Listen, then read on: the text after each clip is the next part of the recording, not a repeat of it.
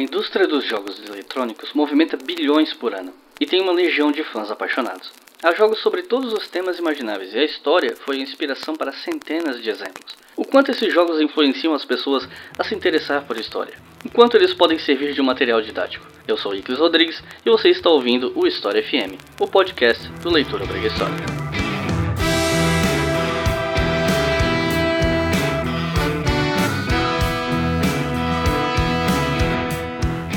Salve ouvintes do História FM, bem-vindos ao primeiro episódio do nosso podcast, um episódio que é praticamente um test drive para ver se isso aqui vai dar certo. Hoje nós vamos falar aqui sobre história e games. E hoje, nesse primeiro episódio, obviamente que eu chamei convidados porque eu não quis fazer podcast para ficar falando sozinho. Então, aqui comigo estão, se apresenta aí, Rodrigo, pra galera. Então, gente, eu sou o Rodrigo, eu faço doutorado em História, sou um medievalista e basicamente eu estudo Idade Média porque eu joguei Age of Empires 2. Ao lado do Rodrigo está Juan. Por favor, Juan, se apresente. Bom dia, ouvintes. Boa, boa tarde, ouvintes, na verdade, né? Ah, a gente tá gravando de tarde, eu não sei que horas o pessoal vai ouvir, né? Tá, tranquilo. Eu faço doutorado em História também, trabalho com História Contemporânea, não trabalho com videogames ou nada parecido, mas sou entusiasta no assunto, então tô aqui para dar meus pitacos, falar besteira ou também contribuir com algo. E esse é o Juan. Agora, ao nosso lado, tá o Vinícius, mais conhecido né, nas interwebs e na deep web como Tio Chico. Se apresenta aí, Tio Chico. Um salve a todos os ouvintes. Meu nome é Vinícius, mas pode me chamar de Chico. E honestamente, Total War é a melhor série de jogos já feita. é isso aí. Há controvérsias, elas vão aparecer no episódio, mas por enquanto é isso. Hoje a gente vai fazer um apanhado de alguns jogos com temática histórica que apareceram, né, desde os anos 80 para cá. Claro que a lista de jogos que bebe de fontes históricas, de episódios históricos é muito longa. A gente nunca ia ter como dar conta de todos, mas hoje a gente vai falar pelo menos de alguns deles, ou pelo menos aqueles que mais nos marcaram, que mais chamaram a nossa atenção. E com certeza muita coisa vai ficar de fora, mas o importante é que a gente consiga fazer um debate legal sobre os jogos que a gente selecionou. A gente tem uma lista relativamente grande aqui, provavelmente a gente não vai se aprofundar em nenhum, mas o importante é que a gente consiga passar por diferentes períodos históricos e inclusive discutir, na medida do possível, o potencial desses jogos, desse material para ensino de história. Até porque, como vocês verão no decorrer desse episódio, alguns desses jogos influenciaram bastante o nosso interesse em estudar história. E eu tenho certeza que alguns de vocês que estão ouvindo se identificam com isso. Nesse momento, a gente teria um quadro de leitura de e-mails, mas como esse é o primeiro episódio, a gente não terá um, uma leitura de e-mails no momento, participação do público, vai ser uma coisa mais expositiva. Mas já que não tem leitura de e-mails, eu quero aproveitar esse momento para agradecer ao pessoal que tem ajudado esse podcast a sair do papel. Gente que principalmente está me ajudando nos bastidores com questões técnicas, sugestões. Queria agradecer principalmente ao Guilherme Silva do Cronia Cast, que me deu várias dicas em relação à hospedagem de episódio, etc. E o Cristiano Barba do Teologia de Boteco, inclusive dois podcasts que eu participei que me deram bastante força e estão me ajudando bastante a tirar esse projeto do papel. Então, muito obrigado a eles e confiram os podcasts do CroniaCast e Teologia de Boteco.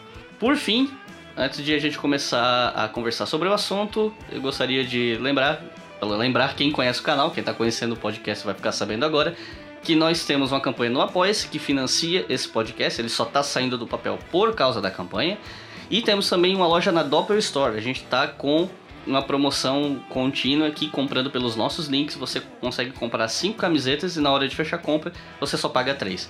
Aqui embaixo na descrição do podcast no nosso feed vai ter aí um link para você entrar na loja, ver as nossas estampas, mas a promoção vale para qualquer camiseta de toda a Doppler Store, não apenas as da nossa loja. Então, recado dado, vamos pro papo.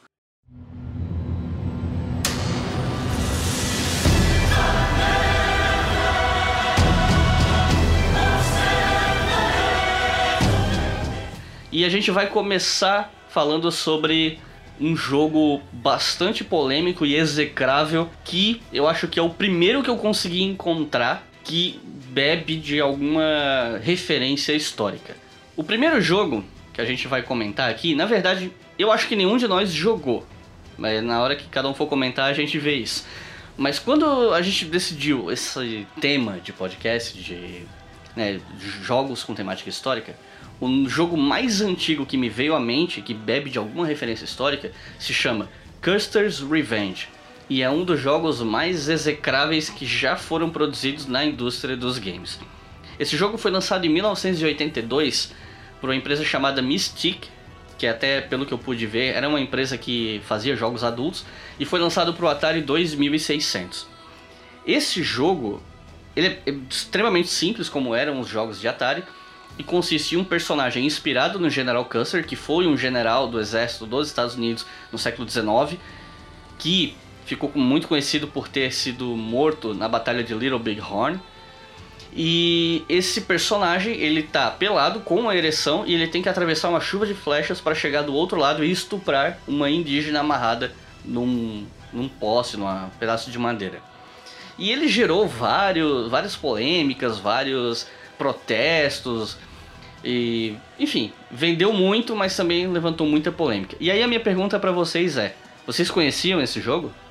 Então, a minha reação foi que podcast tem uma coisa engraçada que às vezes não grava a reação das pessoas, mas eu quase caí pra trás da cadeira com tudo escrevendo esse jogo, porque eu falei, tipo, o quê? Hum, gente, que isso? E assim, além de ser errado em muitos, em múltiplos sentidos esse jogo, eu tô tentando imaginar como é que isso foi feito no Atari. Que, que, como é que é a jogabilidade do negócio. Gente, é horrível isso. Não, não, é, desculpa se eu perdi, mas uh, por ser de Atari, tu deve ter falado, por ser Atari deve ter fe sido feito o quê? Década de 80? Ele foi lançado em 1982. Então ele é muito antigo. Eu não era nem nascido, eu acho que eu sou mais velho aqui, eu não era nem nascido nessa época, então é, é muito antigo. E ele já foi lançado para ser um jogo adulto, né? Inclusive, é, isso tinha um marketing em cima do fato de ele ser um jogo adulto, de não ser para criança. Eu não lembro se era no não sei se era na capa do jogo, na contracapa, se era no manual que vinha dentro, mas tinha alguma peça ali, algum texto falando que se as crianças te pegassem jogando era para dizer que o General Custer tá dançando com a Índia, ao invés de transando, né? Mas assim, o fato de ele ser um jogo voltado para o público adulto não muda o fato de que ele é um jogo absurdo, é absurdamente horrível. Não, com certeza. Isso daí e lógico tem... que ele gerou protestos de grupos feministas, de comunidades nativas, né, de nativos é, do, da América do Norte. E depois de um tempo, se eu não me engano, ele chegou a ser proibido, não tenho certeza. Mas enfim, é, é até um pouco chato começar esse assunto com um jogo tão bosta, e é esse o termo mesmo que eu vou usar. Mas, infelizmente, a, a coisa de pegar referências históricas para fazer jogo, se não começou aí, no mínimo esse foi um dos primeiros e foi um péssimo começo. Mas as coisas foram melhorando muito com o passar do tempo. Inicialmente, a gente ia começar a falar dos jogos de forma cronológica. Só que a gente pensou, rediscutiu e chegou à conclusão que seria mais interessante apresentar os jogos a partir de temáticas, por recorte temporal não de lançamento, mas de que período histórico o jogo está tentando representar. Então, a gente pode começar falando de jogos relacionados à antiguidade. E aí a gente fez uma pequena lista de jogos aqui, que obviamente deixou muita coisa de fora, mas dos jogos que a gente selecionou, me corrijam se eu estiver errado. Acredito que o mais antigo é o Caesar, que aqui no Brasil ficou meio conhecido como Caesar, que era a forma como se escrevia. E esse jogo, pelo menos entre nós aqui que fazemos parte desse episódio, o tio Chico é o cara que tem mais condições de falar respeito, porque esse cara é o sujeito mais fanático sobre Roma que eu já vi na minha vida. É, bom, para ser ser mais acurado, o César que eu mais joguei foi o César 3. Eu realmente não, não me lembro de ter jogado tanto o César 1 quanto o 2. E o 4 eu joguei muito pouco. E a primeira coisa que eu consigo falar tranquilamente desse jogo, ou que eu me lembro, é como eu passei raiva, cara. Nossa senhora! Como eu tinha ódio quando a cidade começava a pegar fogo. Puta que pariu! bem, bem característico de cidades antigas, eu diria. Passou o Nero ali, né? É, mas assim, a ideia do jogo, basicamente, ele era um. um Sin City baseado na Roma Antiga. Você tinha que projetar e administrar sua cidade e lidar com problemas que, honestamente, devia ser muito comum na antiguidade e até a Idade Média, que era peste, incêndio, criminalidade, Bom, a parte da criminalidade e do incêndio até que não mudou tanto, né? falta de água. Também, eu, vocês não, mas eu tô falando aqui de São Paulo, então essa é uma realidade relativamente constante. O problema da falta de água no As estado. estruturas históricas aí, ó. É, a longa duração, né? e honestamente, assim, eu nunca.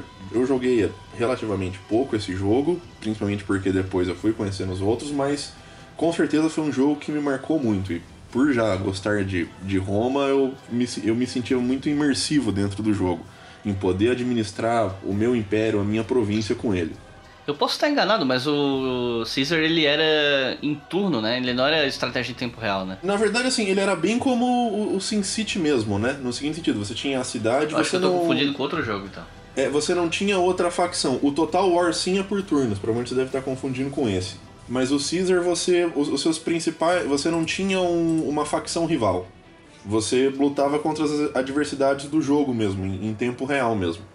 Ah, entendi. Tu não guerreava com. O, o foco do jogo era a administração de cidade mesmo. Pelo menos o que eu me lembro, né? E talvez mais do 3. Não sei como é que isso foram, foi mudando a dinâmica do 4. Como eu disse, eu joguei pouco e como eram dos anteriores. Eu sei que você começou a estudar mais assuntos relacionados a Roma, provavelmente depois de jogar esse jogo, ainda que tu gostasse do tema. É, eu sei que é um pouco difícil pensar retroativamente, especialmente um jogo que faz tanto tempo que tu jogou, mas assim, a tua impressão em relação ao do Caesar, ele sobre a questão de representação histórica, ela é positiva? Eu diria que sim. Eu diria que sim, principalmente porque, primeiro, existe toda a questão estética que existiam. Teve um cuidado na hora de fazer as miniaturas, né? Das cidadezinhas, das figurinhas, enfim, os, os sprites do jogo, né? Agora, honestamente, eu acho que o, a coisa que eu acho mais positiva é justamente que eu acho que o Caesar, pela dificuldade dele, é uma ótima ferramenta pra gente quebrar aquela romantização que a gente tem do mundo antigo. Enquanto uma cidade austera, enquanto uma cidade que não tinha problemas, enquanto uma cidade ideal de mármore que, especialmente ali a galera do renascentismo e humanismo vai criar sobre a antiguidade, né? É, você ter que lidar constantemente com problemas como fome, como peste, com incêndio, eu acho que isso traz uma dimensão muito interessante para o jogo. E mesmo que não seja a intenção do pessoal que fez ao criar essas dinâmicas, eu acho que pode ser uma ferramenta bem interessante para você desromantizar essa antiguidade.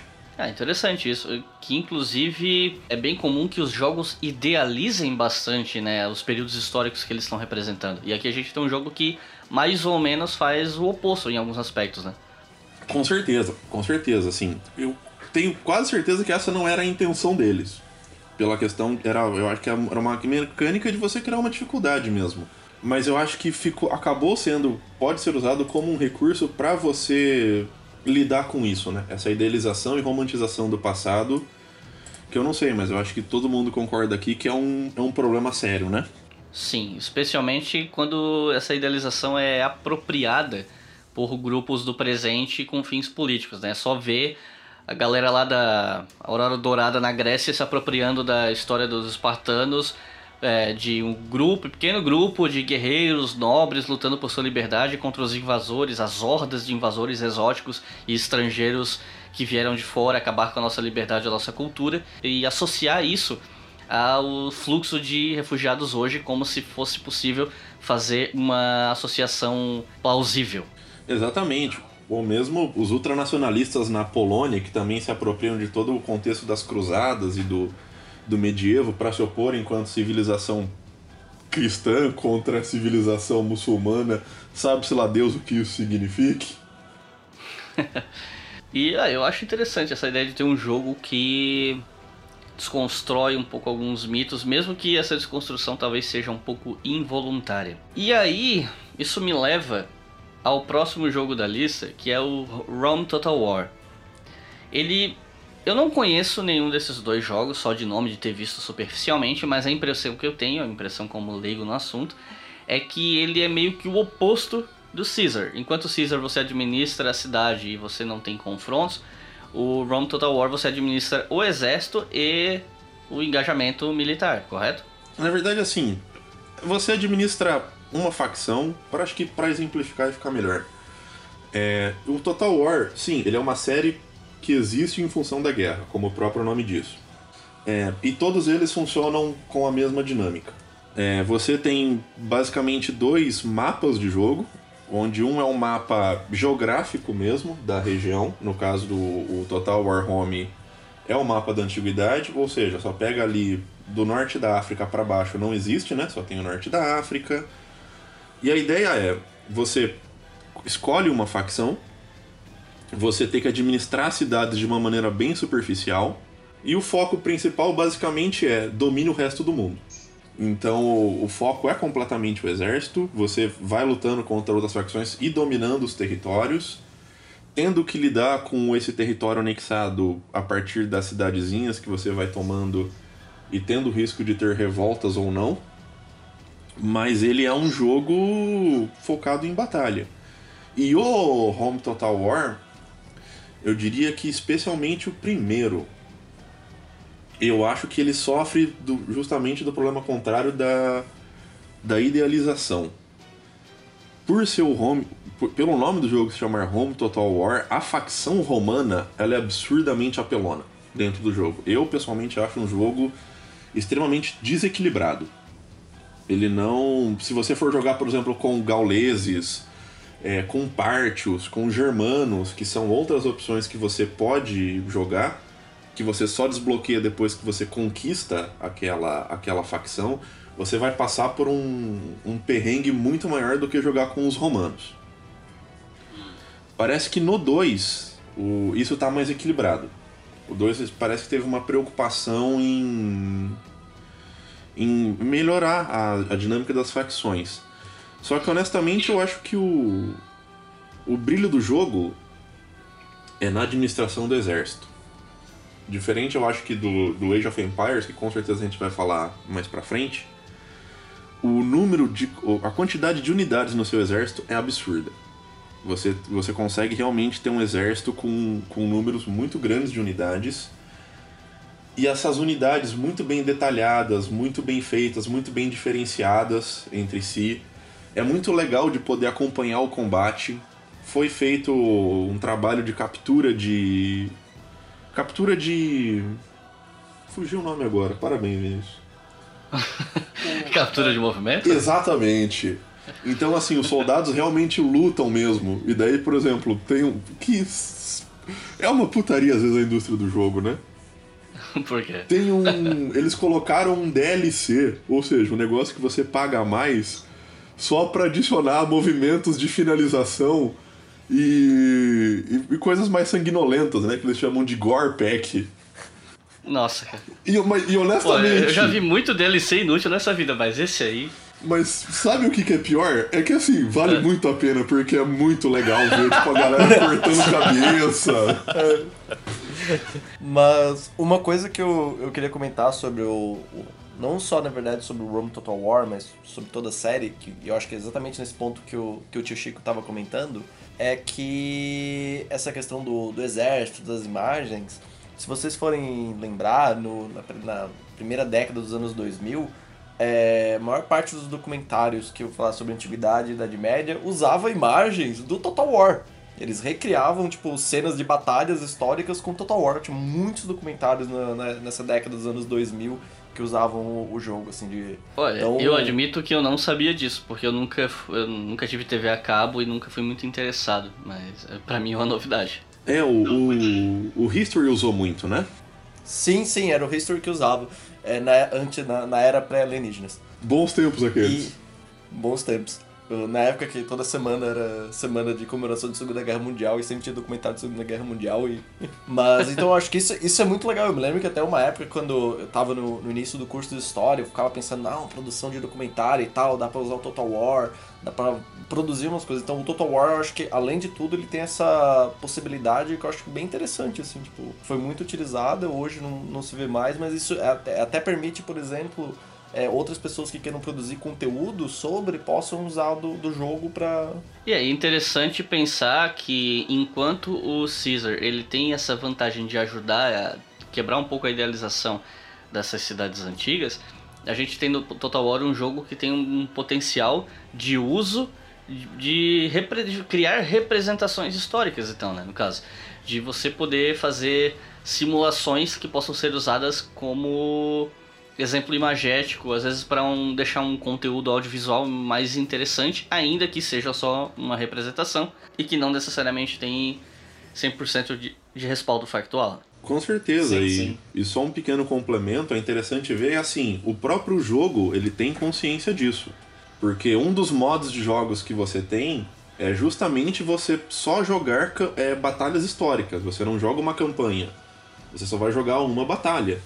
Então, por exemplo, você tem como no Home Total War 2, e acho que isso tem no 1 também, você fazer a destruição de Cartago. E talvez a coisa mais interessante seja que você pode, nessa mesma batalha, lutar por Cartago.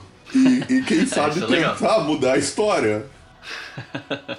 Aliás, essa coisa de mudar a história, essa coisa de mudar a história é uma coisa que a gente pode, inclusive, aproveitar, deixa pra mencionar, né? Porque cada produto da indústria do entretenimento que bebe de, de qualquer tipo de fonte, seja histórica ou não, ela tem um objetivo específico que normalmente está ligado ao entretenimento. O, no caso, o videogame, assim como todas as outras mídias, ele tem linguagens próprias, objetivos próprios e, e dinâmicas próprias. Então, acima de qualquer coisa, o jogo tem que ser divertido. E é super comum que um jogo permita com que né, os jogadores alterem eventos históricos. Claro que isso vai mudar de jogo para jogo, né? No caso de um FPS, por exemplo, de Segunda Guerra, que a gente ainda vai falar disso, seu soldado pode morrer em batalha, mas nada que um respawn não resolva, né? E, ou então, mesmo, mesmo assim, você ainda poderia supor, pensar que, ok, o teu personagem morreu, mas o teu personagem não tá sozinho. A não ser que seja o Medal of Honor, né? Mas Medal of Honor antigo.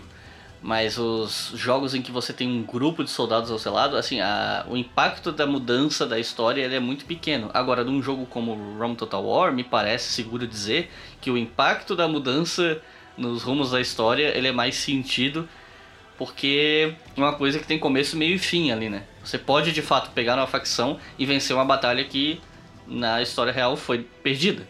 Não, isso com certeza, e até fazer coisas absurdas, assim. Eu me lembro que, a título de curiosidade, no, no primeiro total. No primeiro, no primeiro home, uma das vezes que eu fui jogar com os gauleses, e eu me lembro que em poucos turnos eu tinha dominado não só a, a Península Itálica inteira, como eu tava chegando na, na Inglaterra. E assim, pelo pouco que eu estudei de história antiga, isso nunca aconteceu. Sim. Aliás, foi até interessante você falar isso, essa coisa de batalha ao invés de campanha, porque eu fiquei pensando, ok, tem o Rome Total War 1 e 2. Onde é que 1 termina e onde é que o 2 começa? Na verdade, né, assim. Do ponto de vista cronológico, mas não é o caso, né? Não tem Não. muito essa coisa de seguir a cronologia histórica Não, em relação não. aos eventos. Não é. Tanto que o seguinte, o primeiro Home Total War, ele já começa com a Península Itálica unificada, você começa bem no contexto do da gênese do que vai ser a, a Segunda Guerra Civil, né? Sim. Já o, o segundo agora, ele começa com o processo de unificação da Península Itálica. E depois eles foram lançando várias expansões que vão vão mudando esse recorte temporal. Então, por exemplo, você tem uma expansão que você já começa no período do Augusto, no século I. Tem uma outra expansão que você volta às Guerras Púnicas, que é o Aníbal at the Gates. E assim vai indo. Mas eles não têm uma ordem cronológica entre os jogos em si. É interessante, eu acho que no formato que eles escolheram acaba sendo uma decisão inteligente, né? Não se apegar tanto a essa coisa cronológica, porque senão em algum momento eles iam acabar ficando sem opções, né? Ou tendo que se repetir. Com certeza. E, assim, pensando só um pequeno comentário sobre a análise do, do Total War, da série Total War em si, eu acho que eles perceberam que eles chegaram mais ou menos num ponto de limite, tanto que agora o que eles estão fazendo é migrando pra ficção, né? O último Total War que saiu foi o Warhammer, que é, é uma coisa completamente fantasiosa, completamente lúdica, né? Coisa que, diga-se de passagem, franquias longevas inspiradas em história às vezes fazem, né? Vi de uma franquia que a gente ainda vai mencionar depois, que é o Call of Duty. Ainda falando de antiguidade, a gente colocou na lista um jogo chamado Rise. Esse jogo, eu admito pra vocês, é mais um da lista que eu não, não joguei. A diferença é que o Rome Total War eu não joguei, mas eu conheço. Agora, esse Rise eu nunca nem ouvi falar. Então, Chico, você quer comentar um pouco sobre ele? De novo, né? é, basicamente, assim, eu acho que eu, até fui eu que sugeri. O único motivo de eu sugerir esse jogo foi simples. Ele é um God of War que se passa em Roma. e eu vou fazer uma autocrítica aqui. Eu gosto de Roma. Qualquer coisa que fizerem de Roma, provavelmente eu vou gostar. Mas ele é um jogo bem interessante, principalmente na retratação que eles fizeram da cidade de Roma em si. Tem alguns erros históricos ali, mas a... foi o primeiro jogo, se eu não me engano, foi o jogo que lançou o Xbox One. Então eles quiseram explorar o máximo possível o motor gráfico do, do videogame que tinha acabado de sair, né? Então é um jogo muito bonito. E ele tem ali um, um fundinho histórico, mas a maior parte é, é ficção, mas a, a, parte das imagens e a dinâmica de combate é muito, é muito interessante de jogar. É muito, muito boa. E você tava, a gente estava conversando, né, offline, antes de começar a gravar, sobre os jogos que a gente ia mencionar. E eu lembro de você ter dito que a trama do jogo é um legionário que foi traído e agora ele vai para Roma matar Nero, é isso? A ideia do jogo é mais ou menos assim: você é um legionário, filho de legionário, aquela, aquela tradição bem, seu pai foi um grande herói e tal, e você está retornando para Roma depois de muito tempo fora. É, quando você chega em Roma, é, Roma acabou de ser atacada e eles chamam de bárbaros, aquela distinção bem clássica né, entre gregos, romanos e bárbaros, bárbaros de maneira geral. E daí você, nisso, matam seu pai e você entra numa legião que seria de um amigo do seu pai. Ao entrar nessa legião, você começa a, a, a sair de Roma, né? E, e, e, ele, dá, ele dá uma boa noção sobre a questão do tamanho do Império Romano. Mas você vai descobrindo uma, uma teoria, uma conspiração que existe por trás de quem permitiu que os bárbaros atacassem Roma.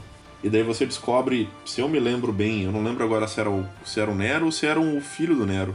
Mas o Nero tava. Um grande político, eu acho que era o Nero mesmo, que tava no, por trás daquilo. E você. O final do jogo é você voltando para casa em busca de vingança. eu, eu, eu, fiquei imaginando um legionário interpretado pelo, pelo Liam Neeson falando, eu sei onde você é. está, eu vou matar você. É uma carta, né? Só que ele tem uma série de habilidades específicas. Só que ele não liga, né? Ele manda um mensageiro ler isso num papiro. Sim. Não tem, o, não tem o mesmo impacto, né? Não tem.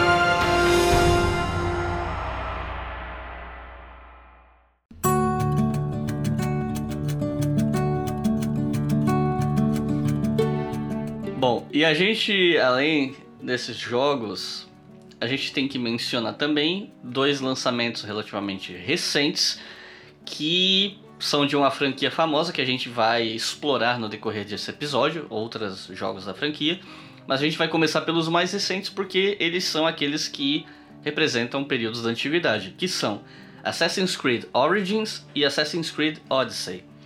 O Origins, ele, acho que a gente pode começar explicando muito superficialmente o que é Assassin's Creed, porque a gente vai tocar nesse ponto logo depois. É uma série lançada pela Ubisoft desde 2000 e não sei, sei lá, 2007, talvez, que ela a história dela é levemente inspirada no que a gente chama de Seita dos Assassinos do Razan Sabah, que atuou onde atualmente é a Síria e em outros lugares também. E é basicamente uma história de um culto, a seita de assassinos que ultrapassa várias e várias gerações de sujeitos treinados e numa eterna guerra com outro grupo que seriam os Templários, pelo menos nos jogos antigos era referidos como Templários. Eu não sei se nos novos também é assim ou também, se é um também. outro grupo. Também são Templários, Templários desde o Egito antigo, então. ah, tá. Os antigos eu não sei, mas o é, desde é, não, o primeiro que... é, é é, do Assassin's Creed 1 pra frente é a Ordem dos Templários, são os vilões do, do jogo, né? Que eles querem pegar um objeto lá chamado Maçã do Éden para controlar a vontade da humanidade, acabar com os conflitos, etc. E eu não sei se nos antigos era isso, porque eu acho que nenhum de nós jogou nenhum desses dois Assassin's Creed, né? Eu não. Não, eu não. Eu... não. Eu vi só alguns gameplays, assim, e pelo que eu vi, é do mesmo jeito que eles não eu não tenho certeza, eu posso estar errado, mas pelo que eu vi, do mesmo jeito que eles não chamam de Ordem dos Assassinos ainda, eles também não chamam de Ordem dos Templários, no, nem no Origins nem no Odyssey. É, eu imaginei que eles usariam outro nome, né? Porque ficaria um, um pouco estranho até utilizar esses termos, por mais que sejam jogos é, relativamente fantasiosos, que tem uma, uma trama fictícia, mas ainda assim eles tentam ter algum respaldo histórico baseado no período em que eles estão representando, né? Isso é algo que a gente vai ver mais adiante. E vocês sabem me dizer se esses jogos, embora vocês não tenham jogado, vocês sabem me dizer se eles tiveram um bom apelo comercial? Porque os jogos anteriores da franquia, os mais recentes, tinham ido meio mal, né? Em matéria de crítica e tal. O, o que eu vi e o que eu acompanhei, aqui só um pequeno adendo, eu colei o primeiro jogo é de 2007. É, o que eu ouvi falar assim, o primeiro Assassin's Creed, você tá falando sobre os dois últimos. É, tô falando dos dois últimos. Os dois últimos, pelo que eu vi, é o seguinte: o Origins, ele foi bem em crítica e foi bem em venda. So, e só que o Odyssey, pelo que eu vi, ele foi melhor. Principalmente porque Aliás, falando, teve, falando teve em algumas... Odyssey, é, só uma rápida interrupção. Aliás, não é no Odyssey, é no. Acho que é no Origins. Eu vi uma apresentação de trabalho em um evento que eu participei no ano passado, em que era um, era um início de pesquisa, na verdade. Eu não sei nem se essa pesquisa está em andamento mesmo ou não, mas era um, acho que era graduando ou pós-graduando que estava apresentando. Sobre ele estava mostrando como o Assassin's Creed Origins, que se passou no Egito, ele tinha uma preocupação maior com a história no sentido de que você tinha modos de jogo ou sub-itens do jogo, algo assim, que é, falava um pouco sobre a história do Egito. Então eu acho que talvez a preocupação com história tenha aumentado com o passar dos anos nessa franquia.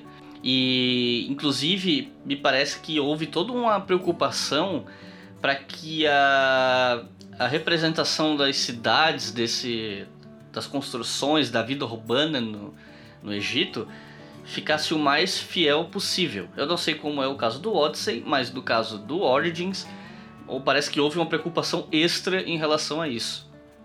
O que não é uma novidade, porque o Assassin's Creed já tinha isso em jogos anteriores, né? Mas eu vi que esse aspecto foi muito elogiado. Então, Iclis, É, eu ia o- falar isso. Pode falar, Rodrigo. Não, é que assim, é, eu acho que o Orange teve, tipo, uma. Um, um que a mais sobre isso. É porque foi feito um modo específico pra isso, que é o modo sem combate sem inimigos.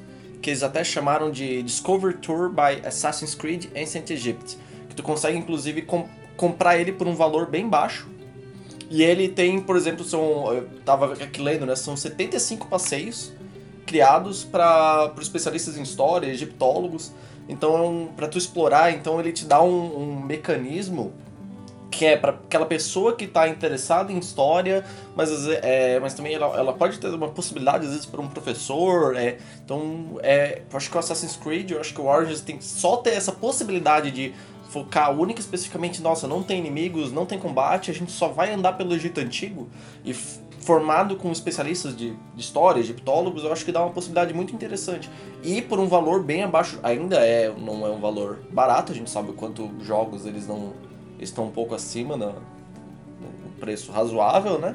Mas é um valor é, mais em conta comparado ao preço original, né? O full price.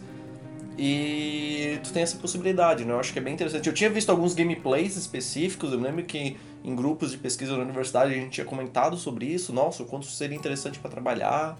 E isso é bem interessante, eu acho que abre um precedente para outros jogos do futuro fazerem o mesmo, né? Eu torço para que isso aconteça porque, por mais que a gente possa é, ficar fazendo diversas críticas em termos de representação e histórica e sabe que nem o pessoal que reclama de colorização de fotos em preto e branco porque fala que isso não é, enfim, que é uma me fugiu o argumento, mas assim, reclama que isso ah, é um olhar do presente e Seria que um não anacronismo, necessariamente é algo que está vindo ali do, do passado e é meio que uma construção em cima do passado.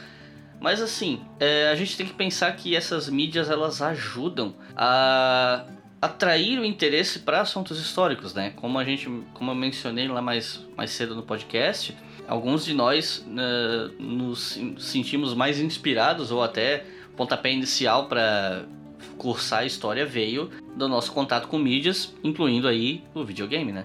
Então, basicamente, o, esse, esse modo histórico da Assassin's Creed, ele, é, ele não é um DLC, ele é uma versão limitada que, onde você não tem combate, missão e etc, né? Eu, eu, eu, não, eu não sei se ele é um DLC que tu paga a mais ou se ele é um modo que foi apresentado no jogo depois. Ele é um, na verdade, mais. ele Mas é tu- um modo que vem mas- no jogo. Ele é Ah, um, o modo que vem no jogo. ele é um modo que vem É, no mas tu jogo. pode comprar ele separadamente. Isso, eu ia também. falar Tu isso. Só que assim, ele deu jogo. tão certo que o pessoal depois transportou ele e, e você pode comprar só ele. É um Assassin's Creed que você só anda na rua, pega fila, paga conta. É um Assassin's Creed que você não assassina ninguém. É o Assassin's Creed da vida real. É o Assassin's Creed da vida real. Sim. Bom, eh, eu acho que a gente pode fechar esse bloco de jogos de antiguidade, até porque a gente já tá mais meia hora aqui nesse bloco, e passar para jogos de temática medieval, que são alguns dos que mais chamam a atenção da molecada por conta da estética e das conexões que a gente pode fazer com RPG e etc. Então, vamos falar sobre Idade Média nos jogos.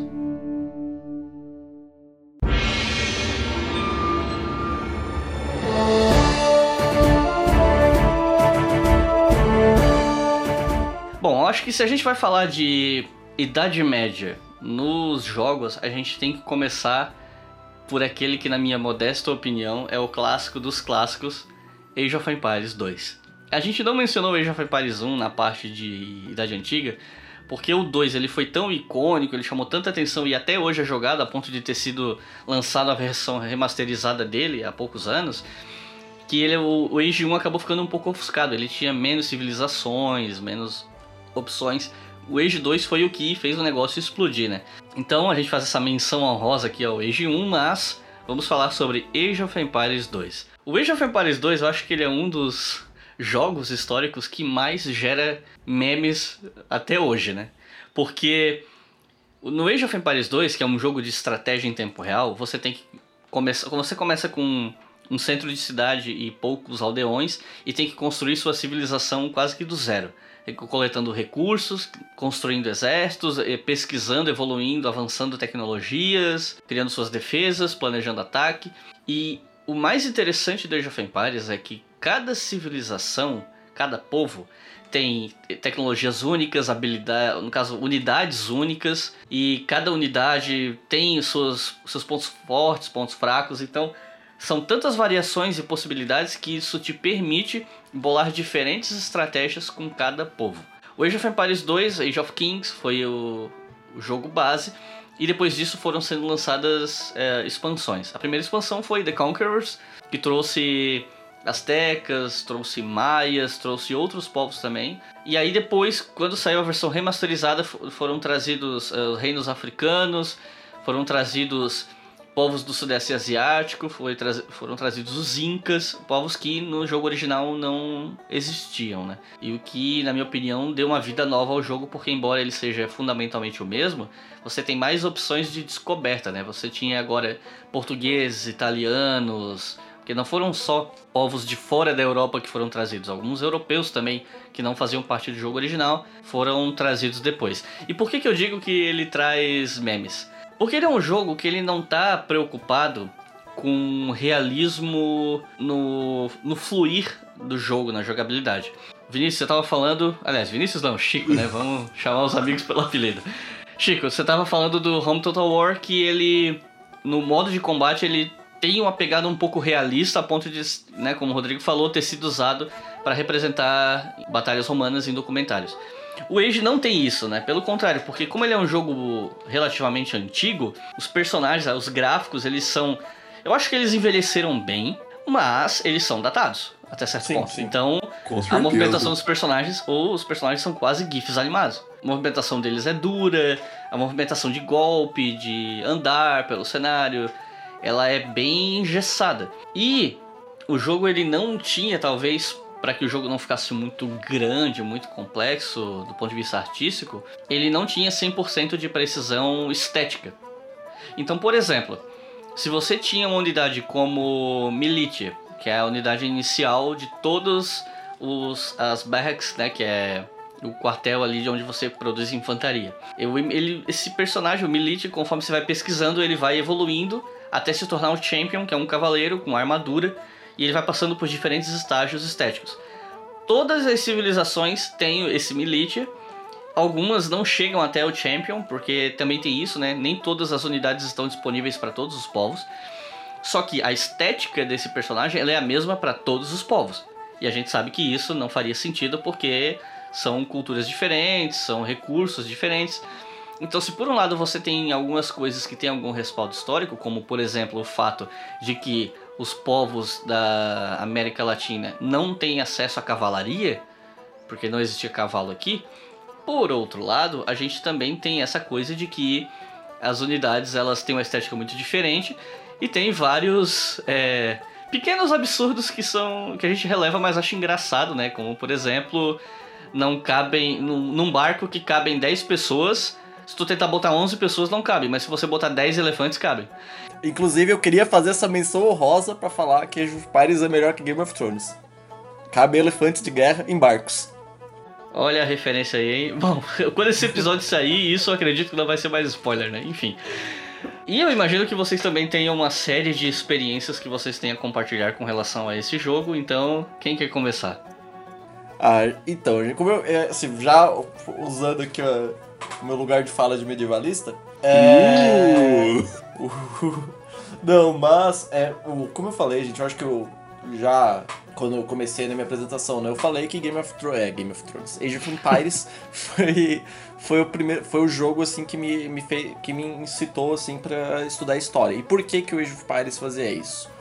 Primeiro que é um jogo que esteticamente agradável, pensar que o jogo ele foi... Quando foi Age of Empires 2 foi lançado? Acho que 98, né? Acho que 98, né? Eu acho que é por aí, mas a gente já cola aqui. E a estética dele, como eu falei, ela é um pouquinho datada, mas ela envelheceu muito bem. É, 99. Ele foi lançado em 99, eu quase acertei. Então ele tinha uma estética que pra época era, era muito boa. Então eu, vamos lá, eu, come, eu devo ter começado a jogar isso entre 2000, possivelmente 2000 e 2001. Então eu tava com 9, 10 anos. Era uma época que então, tipo, era o jogo que me chamou atenção e me incitava. E aí eu fazia, jogava com, com aqueles povos, e aí eu via as campanhas. E o, Fares tinha um, um negócio no, no menu que tinha o menu quando tu clicava nas civilizações tinha uma breve descrição da, da, daquelas civilizações. Quem puder quem lembrar ou quem tiver interesse de jogar vale muito a pena esse é um jogo que eu acho que todo mundo aqui recomenda jogar. Mas aí tu tinha essa opção da do onde vê a história de civilização e era curta tipo, não, tu não tinha muito espaço para ver. E eu me lembro que justamente eu ficava muito curioso por aquilo. Nossa eu queria eu quero entender mais é, por exemplo, adorava jogar com os teutônicos. E eu, nossa, eu quero entender mais de, de, desse povo. Aí eu me lembro que eu, eu e o Iclis, a gente vem, nasceu em cidades pequenas no, no, no, interior de Santa Catarina. E aí a gente não, não tinha acesso a muitas coisas. E eu me lembro que eu ia para a biblioteca da minha cidade para pesquisar em dicionário e algum livro de história que tinha um pouco mais sobre essas coisas. Então é um, é um, é um jogo que incitava as pessoas a procurar mais coisas. Eu tive uma experiência parecida, inclusive eu, eu lembro que eu cheguei a copiar o texto da história dos Aztecas, do Age of Empires 2, e traduzir, que a minha versão era em inglês, não sei a tua, e traduzir na raça mesmo e pegar a enciclopédia emprestada dos meus vizinhos que tinham em casa para ler sobre os Aztecas e ler sobre o assunto, que naquela época eu me interessava por esse assunto. E foi a mesma coisa, sabe? O Age me incitou bastante a procurar material sobre. Despertou meu interesse e me fez procurar material sobre. E eu acho que um outro fator também que o Age ajudava muito essa questão de despertar o interesse é que eu não sei para vocês, mas na minha cabeça eu acho que foi a primeira vez que eu experimentei isso. Que eram as campanhas do Age que te colocavam no lugar de personagens históricos diversos. Então você jogar com o William Wallace, você jogar sendo a Joana Dark, você jogar sendo o Elcid, e acompanhar a história, acompanhar o desenvolvimento daquele personagem histórico foi algo que para mim mudou muito a, a minha percepção, despertou muito meu interesse por história, assim. Era muito legal ver e a, a maneira como a narrativa era construída mesmo. Até hoje eu acho que a, a história do, do Age 2, do El Cid, é uma das histórias mais bonitas que eu já vi, assim, em termos de narrativa. Sim, sim, ela é muito, ela é muito boa. Eu adoro aquela, aquela campanha, assim, ela, ela é muito bem feita. Mas é, eu acho que essa é a, é a graça do Age 2. A gente não, não pode jogar o Age. Isso aqui é, é complicado, né? Porque tem muito amor nesse jogo, né? A gente fica defendendo. A gente não pode jogar o Age 2 por, por esse fato, ah, beleza, o, o Champion, né? O Champion tem lá em quase todas as civilizações. Não, mas, não, mas eu não tô, eu não tô é, jogando não, sim, o jogo sim, por sim, isso. É só um fato de que esteticamente o jogo não é tão fidedigno quanto vários outros exemplos que a gente poderia citar, né? Mas a, a graça do Age 2 não é tanto essa coisa da estética ser ou não ser fiel. É que ele era um jogo divertido de jogar. E quando o jogo é divertido de jogar e ele chama a tua atenção para um assunto, ele tá fazendo o que alguns jogos com a estética melhor talvez não consigam, porque não necessariamente vão ser tão engajantes e tão é, agradáveis de jogar, né? É, inclusive, quanto, por exemplo, como falou, né, um champion da, do Japão e um champion teutônico são iguais, mas isso não, não tira a graça do jogo, não tira as possibilidades. Eu me lembro, por exemplo, de jogar em, em outros multiplayers, né? Como eu falei, eu jogava muito com os teutônicos. Os teutônicos eram caracterizados por ser uma civilização lenta, infantaria pesada. E a outra pessoa que jogou comigo estava jogando com mongóis, que é cavalaria rápida, tática mais de guerrilha. Então a gente conseguia ter um equilíbrio. Só que se a gente for pensar, putz, uma aliança entre teutônicos e mongóis não faz muito sentido. Apesar que, um breve asterisco, é, houveram tentativas de alianças durante as cruzadas, de mongóis e cristãos lutarem contra os muçulmanos. A minha experiência com Age 2, na verdade, é porque nesse período eu não tinha computador em casa, né? Eu fui ter computador em casa lá pra 2004, 2005. E a primeira vez que eu joguei Age 2 foi no, no computador do colégio, porque a professora na época fez uma aula, acho que era baseado no, nos povos bárbaros, alguma coisa assim. Eu não lembro agora se era na, na quinta ou na sexta série. Na época ela chamava de povos bárbaros, né? Mas a gente, a gente sabe toda a complicação de chamar é, os povos bárbaros, enfim. E eu, eu tive esse contato com esse jogo justamente numa aula. Então eu, eu acho que Age 2 abre muito espaço para isso, na verdade, né? Pra tu trabalhar com um jogo em sala de aula. Inclusive, isso abre brecha até pra gente, eu e o Rodrigo, comentarmos a experiência de quase uso de Age of Empires em aula. Eu e o Rodrigo, a gente trabalhou junto no estágio que né, quem faz licenciatura em algum momento vai fazer um estágio ir para a sala de aula. E no estágio que a gente fez, ele fazia parte de um projeto específico que tinha alguns objetivos e temáticas específicas. A gente não ia chegar lá na escola e pegar de onde o professor, a professora de lá parou. A ideia era um projeto fechado sobre uma temática e tal. E aí, num, em algum momento, eu acho que foi mais uma falha de comunicação entre a gente e a professora que coordenava o estágio. Ela falou que a gente poderia trabalhar com povos indígenas. Aí eu pensei, ok, povos indígenas, mas ela não especificou quais nem de onde. E os assuntos que a gente pode levantar sobre povos indígenas, muitos deles dizem respeito a povos indígenas em geral, não apenas os brasileiros. E aí a gente começou a pensar, tá ok, a gente está tentando pensar aqui em ferramentas didáticas que fujam da aula expositiva tradicional. E aí surgiu uma ideia de a gente falar sobre a chegada dos espanhóis na América Central e do Norte e a queda do Império Azteca pelos, espanhóis. E a gente começou a planejar como fazer isso com o Age of Empires.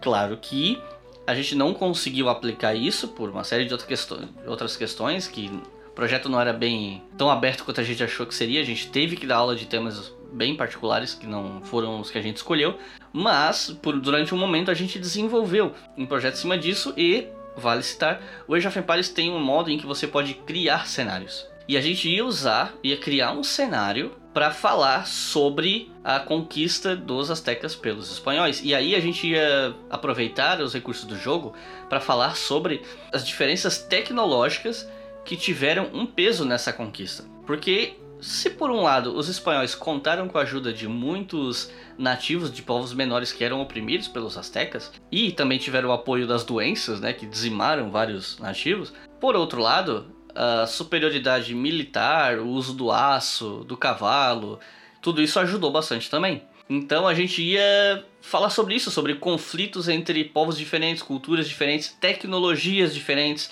difusão de conhecimento, de tecnologia entre um povo e outro, e falar sobre essa esse choque de cultura, entre aspas, só que é, entre povos muito distintos e as consequências disso futuramente. Infelizmente não deu certo. Mas é mais um exemplo de um, do jogo sendo ou podendo ser usado em sala de aula. E o teu exemplo, Juan, ele é muito emblemático disso, porque é um caso em que de fato foi usado, de fato foi implementado e deu certo. É, é dar certo é um pouco forçado, assim. O teu exemplo é, é foi muito melhor, assim.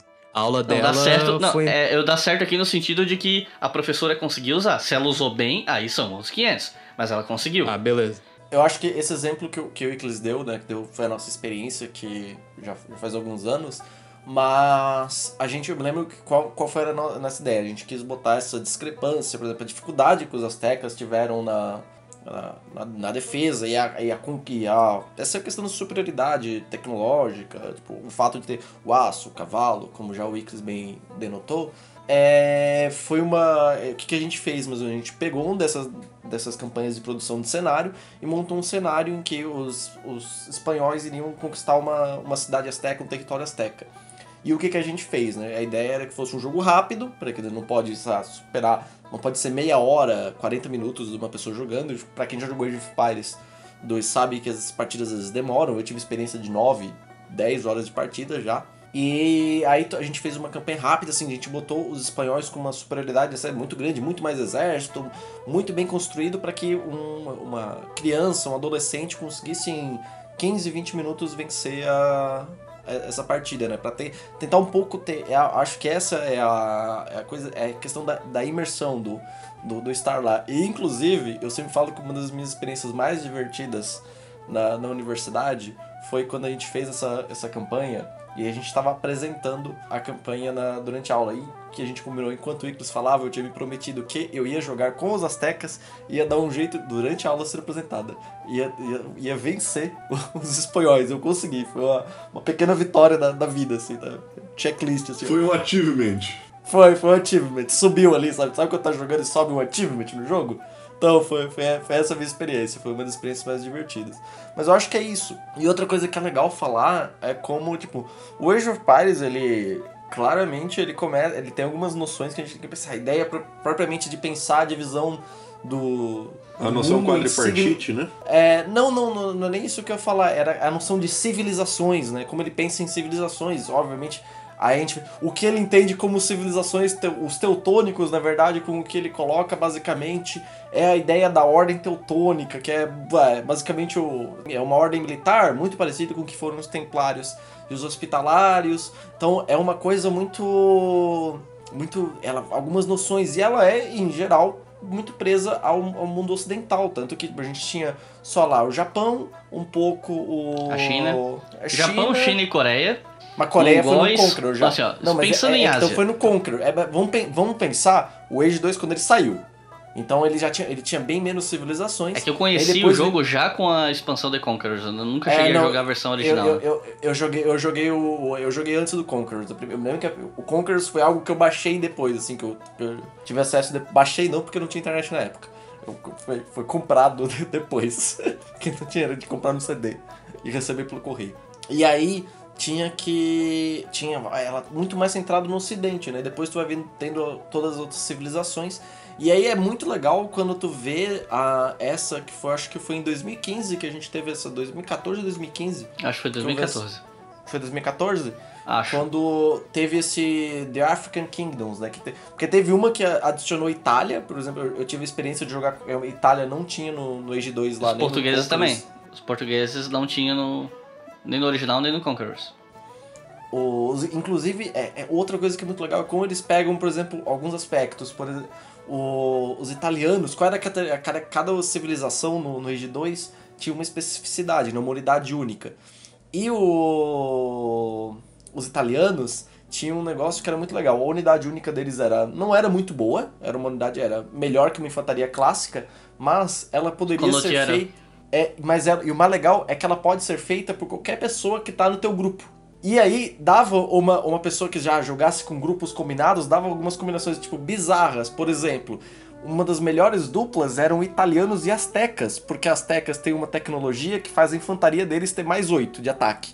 Então, tu poderia fazer esse Conociero com mais 8 de ataque. Então, tu tinha uma combinação que era pouco bizarra, né? Italianos e astecas juntos contra é, teutônicos e... e chineses. Mongóis e ingleses. É, exatamente, o, o- o- dava essa possibilidade. E sem contar quando a gente teve o The African Kingdoms, né, que aí tu tem os portugueses, é, berberes do norte da África, etíopes e o próprio Império Mali. Então tu já tem um, um- o Age 2 nessa última expansão, ele já abrange já ó, o, o- o mundo, né? Não tem, já tem. Então ele tem essa possibilidade, né? É difícil falar de Age 2 sem amor, é, é complicado. Assim, eu sou a minoria porque eu gosto mais de Stronghold do que de Age 2, mas eu aceito que eu tô errado. E já que você fez esse meia-culpa, a gente pode começar a falar de Stronghold, né? Que a gente já tá falando de Age há muito tempo. Porque é um jogo que eu reconheço os méritos, mas nunca me fisgou, né? Então, o que, o que é? Conta pra gente o que é o Stronghold. Stronghold é muito amor. É isso. é. Próximo. Eu. Nossa. que desnecessário isso. ok. Mas enfim, conta pra gente o que Eu é o acho que Stronghold. assim, em rodas de conversando com vocês e mesmo com outros amigos, a gente sempre tende a comparar o Stronghold com o Age of Empires, né? O que é uma comparação injusta, porque Eu são ia- jogos bem diferentes. Eu né? ia chegar exatamente nisso. Eu acho que é, não dá pra você comparar, porque o Age of Empires é um jogo de ação. O Stronghold ele é um simulador de um castelo medieval. E honestamente, a coisa que eu mais. O que mais me fisgou nele, o que mais. O que me faz jogar o Stronghold até hoje, não me jogar o Age 2 até hoje, é que, primeiro, eu sou um mongol gigante eu gosto de jogar sozinho. É, é, já te conheço há anos, né? há Tempo suficiente pra testar publicamente que tu é um mongol gigante. Sim. Mas enfim, continuando. E o Então, o Stronghold. tio Chico é, é, é o cara do, do South Park lá que joga o World of Warcraft. É. E o. O Stronghold. Ele é um jogo que ele te, te propõe. Ele, ele te incentiva a jogar sozinho. Ele é um jogo muito mais lento. Ele é um jogo que tem dinâmicas, na minha opinião, mais complexas do que o, do que o Age. E a narrativa dele, da história, eu acho fantástica. De você ser um vassalo que acabou de sofrer um golpe porque seus pais estavam nas cruzadas. E, e a, a sua missão no jogo é você ir retomando o, o grande feudo do seu pai a partir dos vassalos que se rebelaram. É fantástica essa narrativa. E você vai passando os perrengues. E o que eu acho legal é a imersão que eles te dão nesse período medieval, ou pelo menos nessa, nessa idealização de, de medieval, ou representação, como você queira chamar. É que você tem missões que você tem que lidar com coisas banais, do tipo, meu irmão, o inverno tá chegando e a gente precisa estocar comida pro inverno. E esse tipo de coisa eu acho que faz muito Stronghold brilhar pra mim. É um, é um jogo que eu realmente gosto muito, tenho muito amor. Eu me recordo que eu, eu me recordo que eu joguei ele online, eu não joguei sozinho. Talvez por isso que eu não tenha gostado, porque talvez o modo mais interessante de jogar Stronghold seja sozinho. Mas eu me lembro que eu, me chamou muita atenção a complexidade dos detalhes em relação a essa simulação de castelo e cidadela ao redor do castelo. Porque você tinha, você tinha coisas bem específicas, como por exemplo, você poder jogar uma vaca morta do território do seu adversário para contaminar o, ou sei lá, a alimentação ou as pessoas diretamente. E uma coisa que chamava muito a nossa atenção, né, do grupo de jogadores que jogava Age of Empires, é que ao contrário do Age, o Stronghold permitia que você colocasse arqueiros nas, dentro das, mulher, das muralhas, em sim. cima delas, né? E que é uma coisa que o Age não permitia. Os arqueiros ficavam do outro lado do muro. Ah, sim, só um... Isso era uma coisa bem legal na, em questão de. Desculpa, tio Chico. Isso era uma coisa bem legal em questão de batalha, que era até uma coisa que me chamou a atenção em outros jogos, né? Que era o fato de tu botar, poder botar arqueiros ou unidades à distância, como a gente vai ver, por exemplo, no Imperial Total War em construções, né? Que dava mais uma lógica diferente. Tu podia fazer uma, uma torre com, com escadinhas ali, botar no.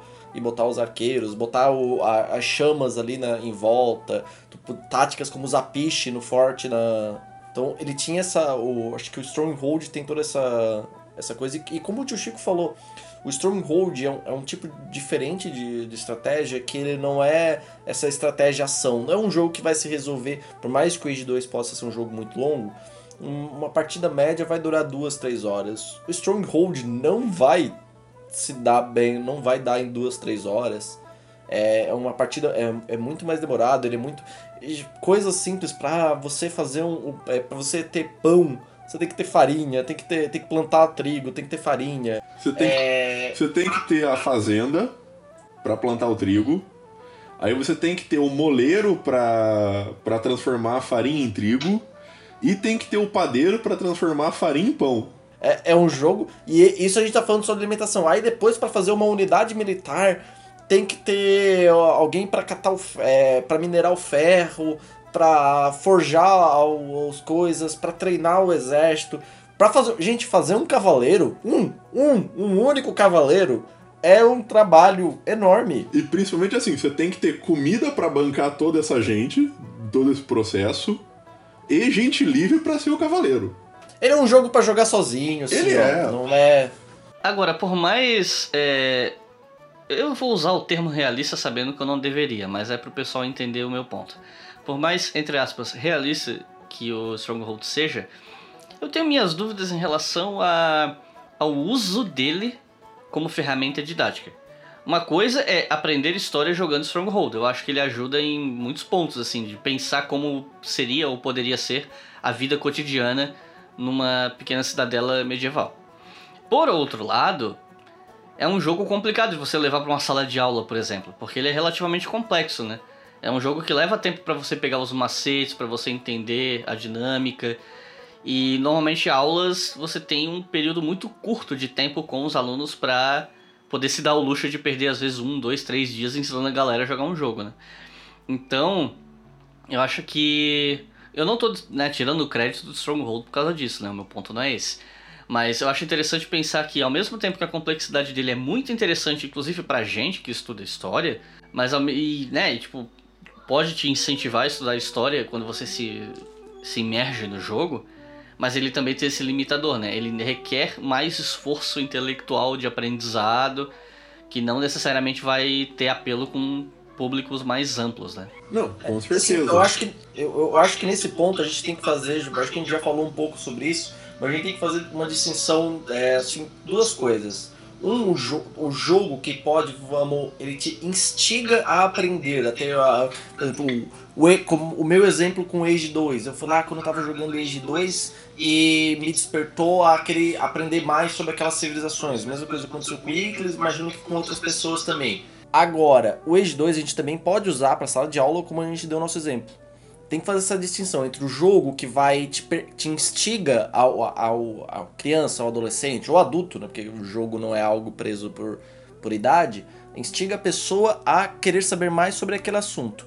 Outro tipo de jogo é o jogo que tu vai poder utilizar em sala de aula. Porque, por exemplo, lembra como, como eu te falado antes, no Age 2 tu tinha que fazer uma. Eu queria, a gente tinha que fazer uma campanha rápida para que não consumisse muito tempo de aula. Isso em Stronghold ou outros jogos de estratégia, até estratégias mais avançadas, é, é inviável, né? Eu acho que é- ele é o jogo que tu ah, o que a gente, enquanto professor, a gente pode falar, ah, é pros alunos, né? Falar assim, não, joguem o jogo Stronghold, mas tu não vai falar, tu não vai trabalhar o Stronghold em sala de aula. Tu pode indicar para teus, a mesma coisa que a gente faz com filmes, né? A gente fala assim às vezes, é, não vai, não, a gente não vai jogar todos os, sei lá, 300 filmes para uma turma da, para uma turma ver. A gente fala assim, ah, gente, em outros momentos assistam esse filme. Acaba sendo a lição de casa, né?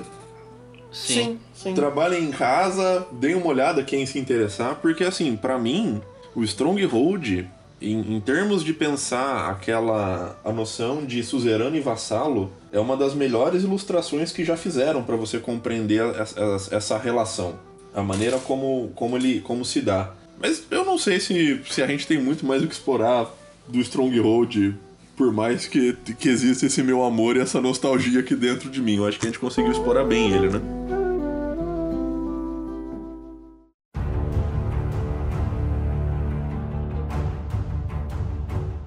Bom, a gente pode seguir adiante então falando sobre. A gente poderia falar do Medieval Total War, mas eu acho que como a gente já falou bastante do Rome, tem muita diferença na jogabilidade de um pro outro? Ou seja, é basicamente o que a gente falou, só que adaptado para a Idade Média. Isso. É. É, a Idade Média. Agora a gente troca romanos por ingleses, franceses, dinamarqueses. E só um adendo que eu acho legal falar é que no, no, Total, no Medieval Total War 2, eles também fizeram em uma das expansões é, aquela brincadeira de que, por exemplo, você tem como jogar com os astecas, por mais que eles dão uma deslocada na questão temporal, né? E você tem como os astecas você invadir a Europa. É para todo aquele pessoal que lê sobre a invasão do, né, da Mesoamérica e fica indignado e quer Quer se dar o vingar. troco no videogame para lidar com a frustração. Isso. É só- é só É tipo, um. que nem a gente faz com o GTA. Isso! é só uma menção que eu acho importante de colocar, assim. E quando a gente tá falando de jogos medievais, né, de que pega o período da Idade Média, um jogo que, a franquia que a gente já mencionou aqui, que eu acho que vale ser mencionada de novo, pelo seu primeiro jogo, Assassin's Creed. Que acho que é uma das franquias mais bem sucedidas da última década, ainda que gradativamente ela foi sendo é, cada vez mais execrada pela crítica, porque como eles começaram a lançar um jogo por ano, a qualidade do jogo foi decaindo, o jogo foi ficando um pouco repetitivo, muito bug, especialmente né, o, um que a gente vai mencionar mais pra frente. Mas quem começou tudo isso foi o jogo Assassin's Creed, que foi diretamente inspirado na, nos Templários e as Cruzadas. É, o primeiro jogo se passa durante a Terceira Cruzada. E os assassinos do jogo são inspirados na Ordem de Hassan e Sabah. Eu não vou entrar em detalhes sobre isso. Se vocês entrarem lá no Leitura Obrigatória, no nosso canal, vocês podem procurar Os Assassinos na caixa de busca. Tem um vídeo resenha do livro Os Assassinos, do Bernard Lewis. E lá eu explico melhor essa questão da seita dos assassinos. Mas voltando aqui ao jogo, Juan, você jogou a maioria dos jogos da franquia, certo? Sim. Então, o que, que você pode falar pra gente sobre o primeiro Assassin's Creed? É, então, como tu falou, ele é da. Ele é inspirado na Terceira Cruzada. Eu acho que é o único jogo que, temporalmente falando, pertence ao período que inspirou em si, né? Aos assassinos, porque o 2 já começa na Renascença, Aí o Brotherhood já começa. É uma extensão da Renascença e por aí vai. E em relação a ser historicamente preciso, assim, é que o primeiro jogo, apesar de ele ter sido um sucesso, ele não um sucesso de venda, ele foi facilmente esquecível, né? Porque ele, ele não é um jogo bom, propriamente dito, né? Ele é um jogo mais truncado, tu pode fazer pouca, poucas coisas. O mapa ele é reduzido, se eu não me engano, tem Jerusalém, Damasco e mais uma cidade que eu não me recordo agora.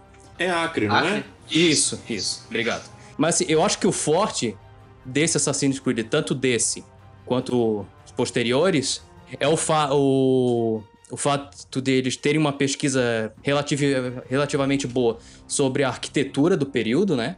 Os prédios em si, eu não sou especialista, mas me parecem bem representados. E em relação ao, aos personagens também. Os personagens, a, as motivações, o, o que cada um realizou, embora eles estejam presos nas tra na trama do personagem principal, no caso do Assassin's Creed 1 é o Altair, a, as motivações e as realizações dele tenham, tenham bem, bem exploradas, assim, né? Bom, uma coisa que. Eu não sei se o primeiro tinha muito isso, mas uma coisa que a série ficou famosa por fazer é pegar personagens históricos reais e colocar dentro da trama, tendo contato com Isso. o protagonista. Isso já existia no primeiro, né? Já, já, já existia no primeiro. No segundo é mais forte. Sim, até porque as figuras históricas do segundo são mais famosas, né? Isso, isso. No segundo é um pouco mais forte. Mas no primeiro já tem, assim. Só que eu acho que o jogo não, não foi muito pra frente justamente por, por ele ser um. Assim, a jogabilidade dele não é boa, né? Ele é uma jogabilidade meio ruim. Tem pouca interação dos personagens dentro das cidades, propriamente dito, né? Então eu, eu acho que o 2 é melhor nesse sentido. É, o 2 eu acho que foi o mais famoso, acho que foi o que teve um maior impacto positivo para a franquia até hoje mesmo, com esses lançamentos mais recentes que foram bem elogiados e tal. Mas querendo ou não, por mais que jogos recentes tenham recebido boas críticas e tenham tido boas vendas, eles ainda carregam o estigma de ser parte de uma série que teve um ponto baixo ali, né, um período meio complicado. O 2 ele era ainda uma coisa muito nova e ele trouxe, expandiu muito a mitologia do jogo, trouxe personagens históricos mais relacionáveis, porque são pessoas, figuras um pouco mais conhecidas do público geral, né, como Leonardo da Vinci, Alexandre VI, Rodrigo Borgia. Então, acabou Maquiavel tendo esse... também. Maquiavel também, verdade. E com certeza outros que eu estou esquecendo. Agora, uma coisa que é interessante mencionar também é que o jogo, né, a franquia Assassin's Creed, a trama dela depende da oposição entre assassinos e templários, que são grupos com filosofias muito diferentes. Só que assim, ele ajuda a reforçar, para quem quer pensar um pouco mais fundo isso, um maniqueísmo entre os assassinos, que são lá da região onde o jogo ocorre, e os templários estrangeiros e tal, quando na verdade, de acordo com as pesquisas que são feitas em cima da seita dos assassinos real, eles matavam pouquíssimos ocidentais. Foram casos muito isolados eles eram mais utilizados como ferramentas de jogo de poder local, de, hum, de disputas entre lideranças locais do Oriente Médio. Então essa coisa dos assassinos versus templários, na verdade é um é muito mais é, um encaixe dessa história num molde maniqueísta de entretenimento ocidental do que necessariamente algo que represente a complexidade das relações políticas da época, porque até a própria noção de cruzada passa uma ideia de nós e eles de algo muito engessado, né? Quando eventos históricos desse porte sempre são muito mais complexos do que isso. Então acho que é importante mencionar que isso, o jogo ajudou a consolidar o mito dos assassinos orientais exóticos que matavam os templários, os ocidentais que iam para Terra Santa e tal.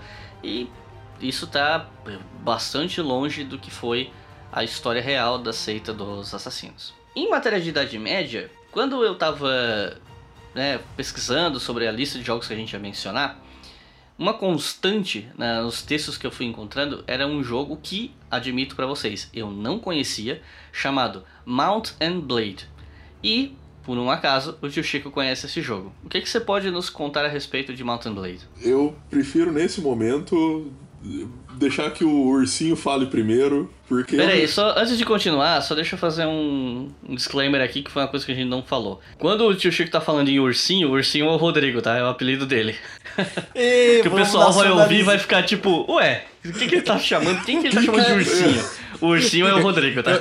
É, principalmente porque. Eu te batizo ursinho primeiro, cavaleiro do História FM.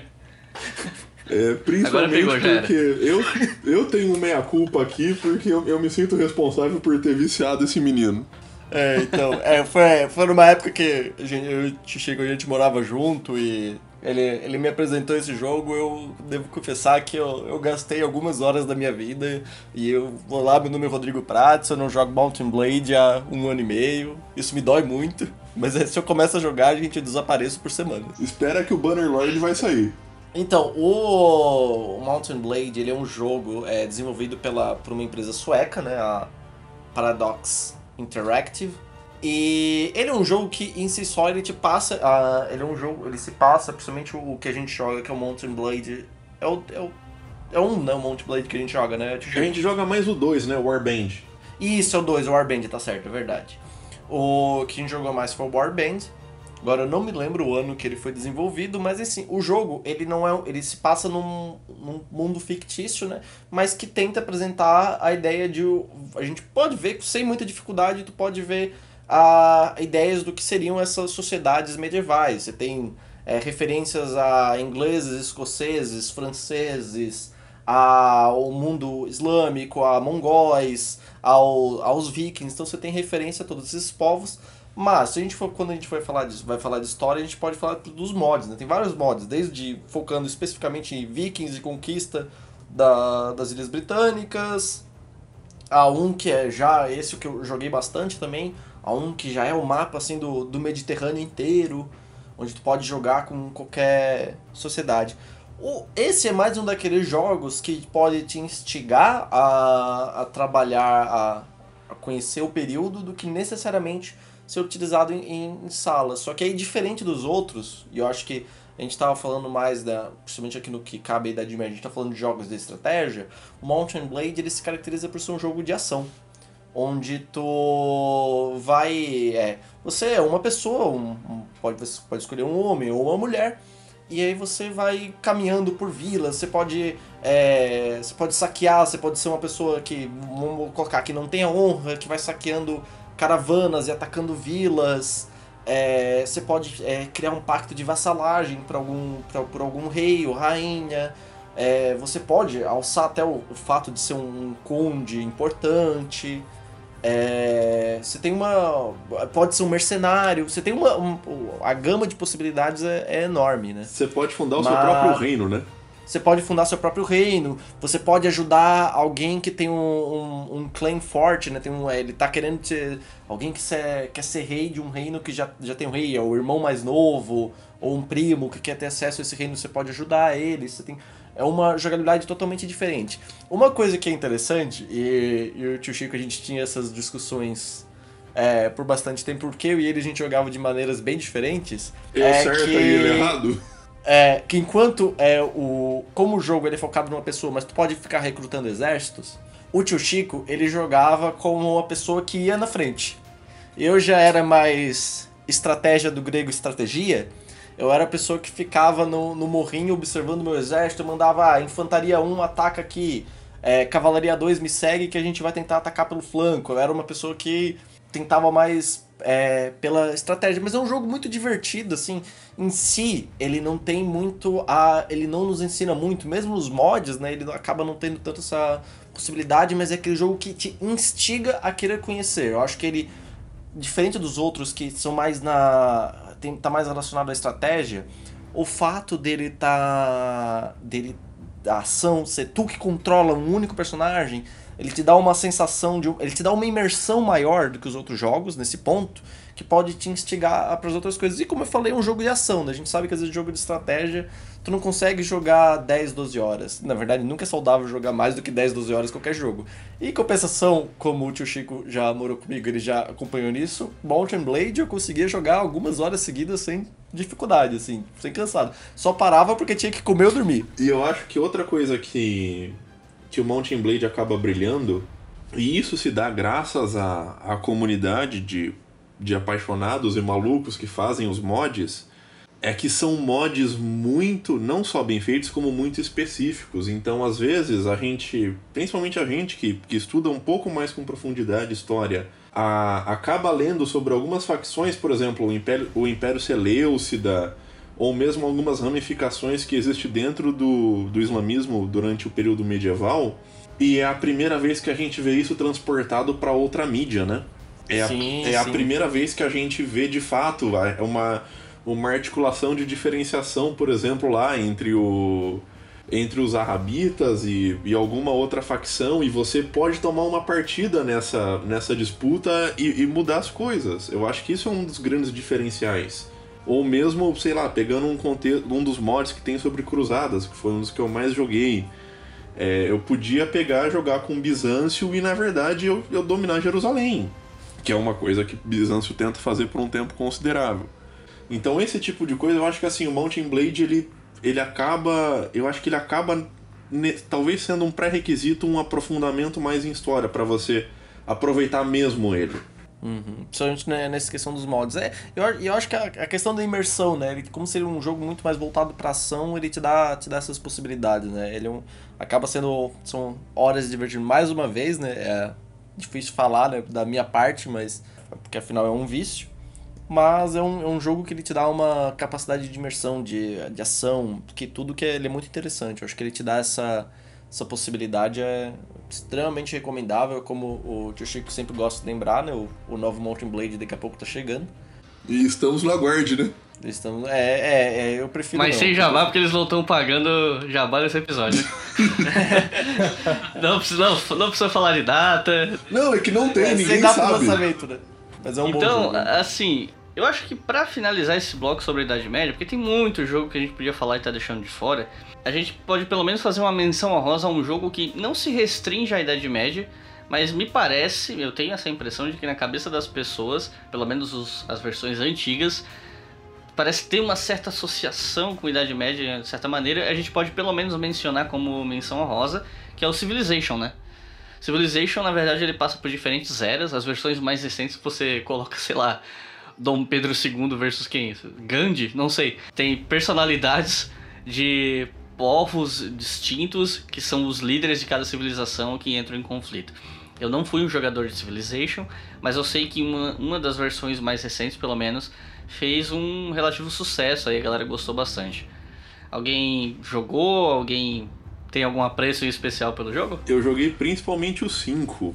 E uma das coisas que eu me lembro na minha mais vívida memória foi uma das vezes que eu tava jogando com a Índia, com o Gandhi, e eu fiz a conquista por dominação mundial, isso jogando bomba atômica em todo mundo. Bom, quando se trata de precisão histórica, Civilization não é o lugar para começar.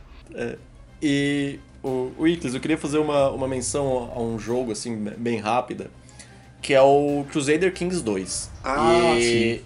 A gente estava falando de, de jogo de estratégia, ele é também da Paradox Interactive, né, que é, ele é da, dessa empresa sueca, só que ele é talvez o jogo de estratégia de uma imersão completamente diferente, né? O que eles chamam de Grand Strategy Game. é que tu não tá controlando um exército, tu não controla um rei, tu controla um rei em algum momento, mas ele é um jogo que tu controla uma dinastia. A ideia é que a tua dinastia seja é, um, é, uma, é um simulador de dinastia, que a dinastia se passe, que consiga vencer. Ele se passa o jogo entre 1066 e 1453. E aí tu pode jogar desde é, personagem, tu joga com personagens históricos, mas por exemplo, como por exemplo, se eu jogar em 1066 e eu pegar um personagem histórico, ele vai ter um filho que não vai ter o nome do filho dele que, vai, foi na vida real, e assim, obviamente, ele vai construindo, o mapa vai mudando, a inteligência artificial se transforma, e ele não é um jogo voltado para necessariamente para batalha. Óbvio, tu tem essas batalhas, só que tu não vê as batalhas, elas só vão acontecendo. Ele é, é um jogo assim que tirando os jogos de MMORPG, né, talvez seja os que onde eu dediquei mais horas da minha vida. Ele é tem uma a, a gente estava comentando, né, sobre o jogo ter essa relação de ser bem, vamos colocar é, muitas aspas nisso, como o Iclis já comentou, nessa né, coisa do realismo histórico, né? Talvez esse seja o jogo com um, um senso de, de acuidade histórica, de realismo, assim, é incrível, porque, por exemplo, gente, inicialmente tu joga só como o título do jogo fala, ele Crusader Kings, o 2, né? De 2012, ele se volta muito mais pro, pros cristãos, né? Mas tu tem alguns DLCs que tu vai comprando que tu pode jogar com outras civilizações. Por exemplo, tem o Sons of... Não é o Sons of Abraham. É, eu acho que é o Sons of Abraham. Que tu pode jogar com, com os muçulmanos. É, alguns DLCs você tá sendo gentil, né? É, não, tem, tem muitos DLCs. E o que é, o que é mais legal, um diferencial, por exemplo, quando tem um condado, uma cidade, aquela cidade te dá um número X de impostos e aquela cidade é de uma religião Y. E aí, por exemplo, só esse exemplo bem rápido, que tu tem os muçulmanos, né? tu controla uma, uma, uma sociedade muçulmana tu conquista, eu, por exemplo, eu tô jogando com uma, uma sociedade berbere já é, islamizada do norte da África e eu conquisto uns territórios da, na Espanha, no, no que a gente identifica, território que hoje identifica como Espanha. E aí o que, que você, você tem? Você conquistou aquela cidade, ela ainda está na religião cristã. Por estar tá na religião cristã, ela tem uma capacidade de revolta maior, né? ela tem mais chance de revoltar. É muito mais fácil tu de uma religião alheia se revoltar do que um da tua própria religião. Só que para os muçulmanos, eles têm um sistema político que os muçulmanos pagam menos impostos que os cristãos, os judeus ou de outras religiões. Então, economicamente, para tua, pra tua dinastia, para o teu reino, vale a pena deixar algumas cidades cristãs. Então, esse jogo tem esses mecanismos, essa acuidade histórica dele é muito bom. É, ele também é um jogo que não é, não é bom para você, não dá para trabalhar em sala de aula, mas é um jogo que te dá uma imersão histórica talvez o que dá mais assim de, de mundo. Eu, eu, usava ele muito é, para, por exemplo, ah, eu conheço pouco da Idade Média do leste europeu. Então eu jogava com sociedades do, do leste europeu para entender um pouco mais da geografia, da, das dinâmicas daquela sociedade, dos reinos. É um jogo muito legal, é, vale muito a pena. Tem, sei, isso aqui é, o, é a propaganda, não é, não é o jabá. É aquela coisa assim, é, realmente vai, é pela imersão histórica que o jogo te passa. É uma declaração e... de amor é a declaração de amor. É a declaração de amor. Então ele é uma, é uma estratégia completamente diferente, mas ele vale muito a pena pela interação histórica que tu pode ter.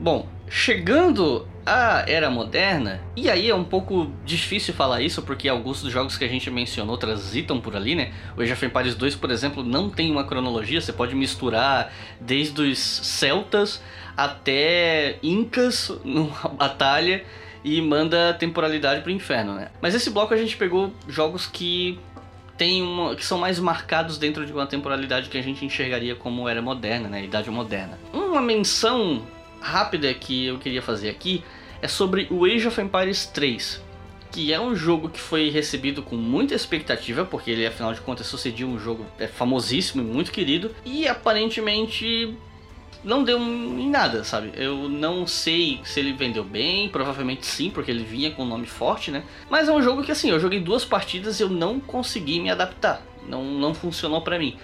E me parece que é a opinião de vocês também, né? Vocês também não ou não jogaram ou não se interessaram, né? É, eu joguei o 3 é, na, na, mesma experiência do anterior, também no colégio, em um outro colégio, mas eu, eu confesso que eu lembro bem pouco. Não me marcou tanto. Pô, passa o nome do teu colégio pra galera aí de São José, que, pô, teu colégio era legal pra caramba, hein, cara. Eu ia falar isso, gente. Não, não. Meu colégio, eu, eu assistia fita cassete verde. Eu não jogava Age of Não. Empires 3.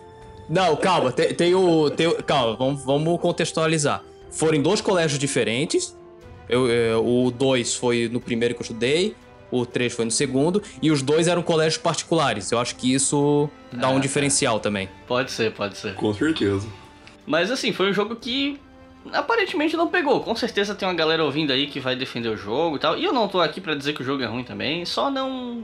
Não, não me fisgou, assim. Mas ele tinha umas dinâmicas do ponto de vista histórico que eu acho interessantes, assim. Por exemplo, a relação entre metrópole e colônia, porque ele era um jogo focado na colonização do continente americano, né, principalmente. E você tinha. ah, gerenciamento de recursos estava diretamente atrelado à metrópole, então você eh, controlava uma, entre aspas, civilização mas o- se você tivesse, sei lá, com os espanhóis, eu não sei qual era qual das cidades espanholas que, que era a metrópole que aparecia no jogo, mas gerenciamento de recursos tinha a ver com ela. Então, por ser um jogo que está representando o período da colonização, ele tinha alguns elementos históricos que eu acho que eram bem interessantes. Mas como jogo, ele acabou não fisgando o público do mesmo jeito que o 2.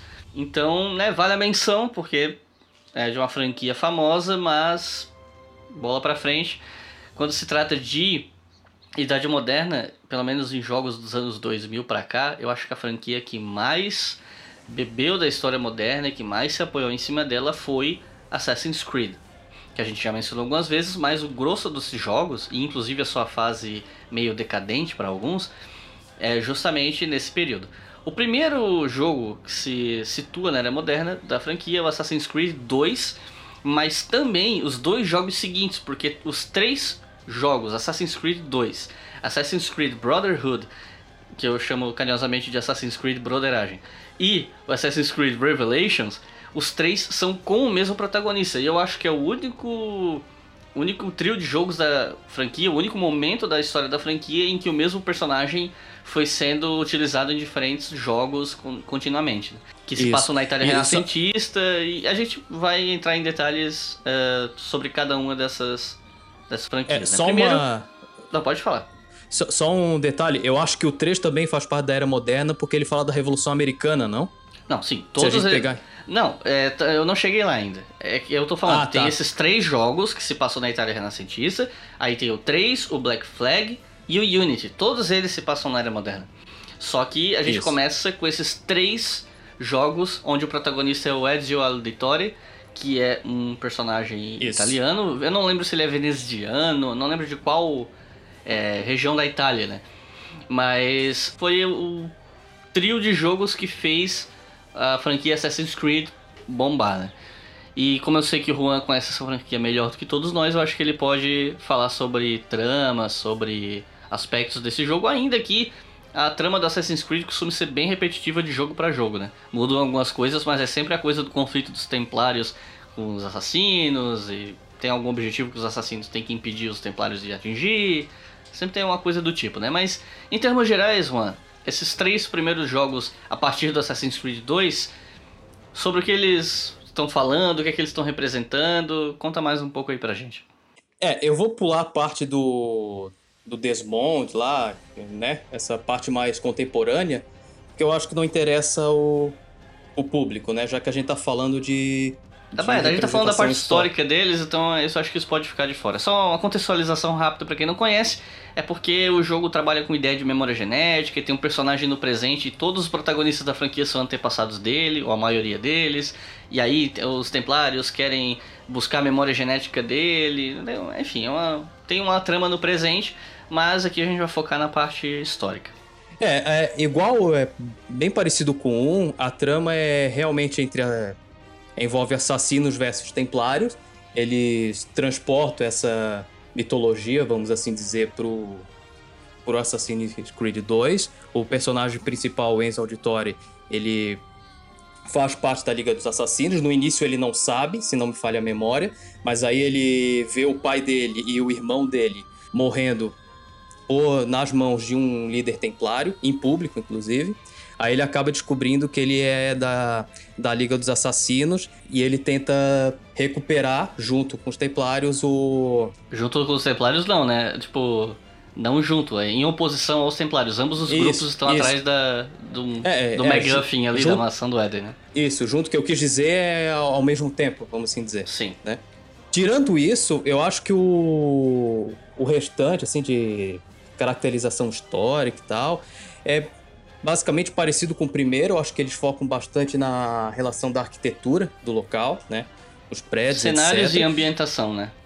Isso, os personagens históricos, mas a- aí tem um pouquinho de licença poética também, né? Porque aí ele bota um personagem como Leonardo da Vinci, é, Nicolau Maquiavel, fazendo parte da Liga dos Assassinos, por exemplo. Se eu não me Sim. falha a memória, eu acho que o, que o Leonardo da Vinci ajuda, mas não faz parte, se não me falha É, a ele memória. cria equipamentos e tecnologias pro personagem principal usar, né? Ele desenvolve inclui- tecnologias e tal. E o Alexandre VI, que, né, que era da família Borgia, que virou papa, ele, se eu não me engano, é um dos líderes, ou o líder da, dos Templários, né? Isso, A ele é um família Borgia tem uma ligação com os tem- Templários e tal, que obviamente com uma licença poética enorme, né? Sim, a licença poética é, é gigante, mas eu- achei interessante porque eles explorar quem trabalha com idade moderna pode falar isso melhor do que eu, mas ele, tra- ele trabalha com todas as polêmicas que a família Borgia envolveu, né?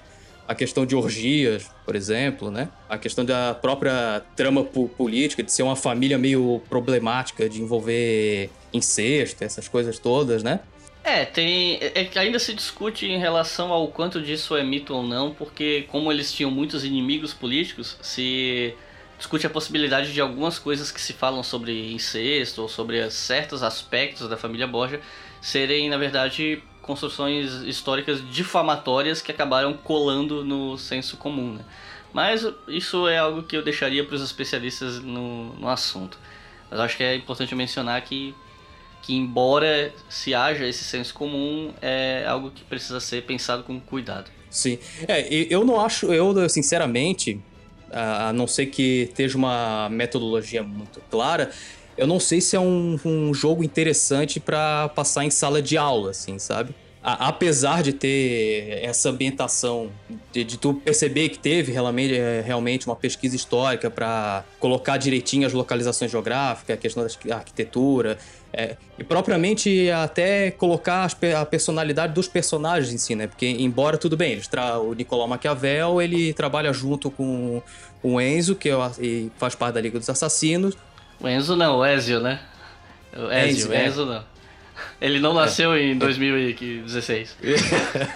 É, Agora, isso que você tá falando sobre o foco na ambientação, alguns personagens históricos com muita licença poética e uma trama que não se prende à história, é uma constante, eu acho que em todos os jogos da franquia, né? Eu acho que, Sim, inclusive, sim, sim. inclusive, eu acho que tudo isso que a gente tá comentando, com exceção dos nomes dos personagens e o momento histórico, se encaixam em todos os jogos. Todos esses que eu mencionei aqui, que pegam a era moderna, como o 2, o Broderagem, o Revelations, o 3, o Black Flag Unity, todos eles é, a gente pode fazer exatamente a mesma crítica, a mesma, o mesmo comentário. E eu acho que isso abre brecha pra gente comentar um dos motivos pelo qual a franquia se desgastou, pela repetição. As pessoas ficavam ansiosas por qual seria o próximo cenário histórico. Durante um monte de tempo as pessoas ficaram especulando se um dia ia ter uma versão do Assassin's Creed no Império Brasileiro, ou ali em meados de 1808, 9, depois da chegada da família real, ainda período colonial. Então, toda hora essas especulações temáticas, mas aí quando o jogo chegava, claro, tinha questões de gameplay, né? O Black Flag, por exemplo, que você é um pirata e você pode navegar e empreender batalhas navais, chamou muita atenção pela, pela dinâmica nova de jogo, mas de um ponto de vista de narrativa e história, não tinha muito mais o que apresentar. O que diga-se de passagem, eu não acho que a franquia tinha essa obrigação. Mas, fato é que um jogo por ano, que é basicamente a mesma coisa com outra temática e outra trama de personagens, foi fazendo com que o jogo fosse ficando desgastado. Com o bônus de que, pela pressa de ter que estar toda hora lançando um jogo, né, um por ano, cada vez mais os jogos eram lançados com bugs. E eu acho que o ápice disso foi o Assassin's Creed Unity, que foi tão criticado, foi tão massacrado, que por um momento eu achei que ele ia matar a franquia. Só que aí depois veio Assassin's Creed Syndicate, que é na, durante a Revolução Industrial na Inglaterra, que também deu uma puta polêmica porque tu, é, um dos personagens com os quais tu interage é o Marx. Então, né, um monte de, de nerd odiou o jogo por causa disso. Mas é, é uma constante nesses jogos. E é da Sim. qualidade de ambientação, simplicidade da trama e liberdade poética. Aliás, já que a gente falou no Assassin's Creed Unity, acho que se inclusive você leu sobre isso, você pode mencionar aqui pra gente, né? Que com essa tragédia que foi o incêndio de Notre Dame, a pesquisa que foi feita na Assassin's Creed para recriar a, a arquitetura de Notre Dame e os detalhes foi tão intensa que agora a empresa ela pode usar ou vai usar esses dados coletados para ajudar na reconstrução de Notre Dame. Você leu um pouco sobre isso, né? Na verdade, não, cara. Você ajuda. Eu Não. li. Tá, ah, tá- foi, ah, foi o. Chico que comentou, é verdade. É, então, por conta de- do incêndio que aconteceu lá e por conta de do- todos esses dados extremamente detalhados a respeito da arquitetura da catedral que a Ubisoft tem, ela pode acabar ajudando na reconstrução das partes destruídas pelo incêndio. É, ela vai, a, a Ubisoft, só pra ter uma noção, ela passou dois anos é, escaneando o interior da Catedral de Notre Dame de Paris. É, e a partir. Eles tinham uma funcionária só pra isso, né? Na verdade, eles, eles tinham uma equipe, né? A equipe inteira, porque eu lembro de uma funcionária dando entrevista que ela falou que ficou muito tempo lá, mas faz sentido ser uma equipe. Era uma equipe. A técnica em si, de como foi feito esse escaneamento, eu realmente não sei detalhar. Mas foi um, um projeto que durou dois anos, que eles, que eles passaram lá dentro escaneando. E eles vão. Eles já vão disponibilizar para. Eu acho que é para o governo francês esse- esses dados e esse modelo 3D que eles têm da catedral. E se eu Ah, não me engano. Que legal. Sim, e a, e a Ubisoft também, além disso, ela fez uma doação em dinheiro para reconstrução. E ela ia fazer. Isso, essa parte eu não vi direito com calma, mas ela ia também fazer uma campanha de distribuição de jogos grátis. Ah, sim, eles deixaram o Assassin's Creed Unity de graça na Steam durante um tempo. Aliás, na Steam não, na, na, na equivalente da Steam que eles têm, né? Que a Ubisoft tem, que eu esqueci o nome. Uplay, não sei. E eu não sei se ainda tá, mas estava gratuito por um tempo.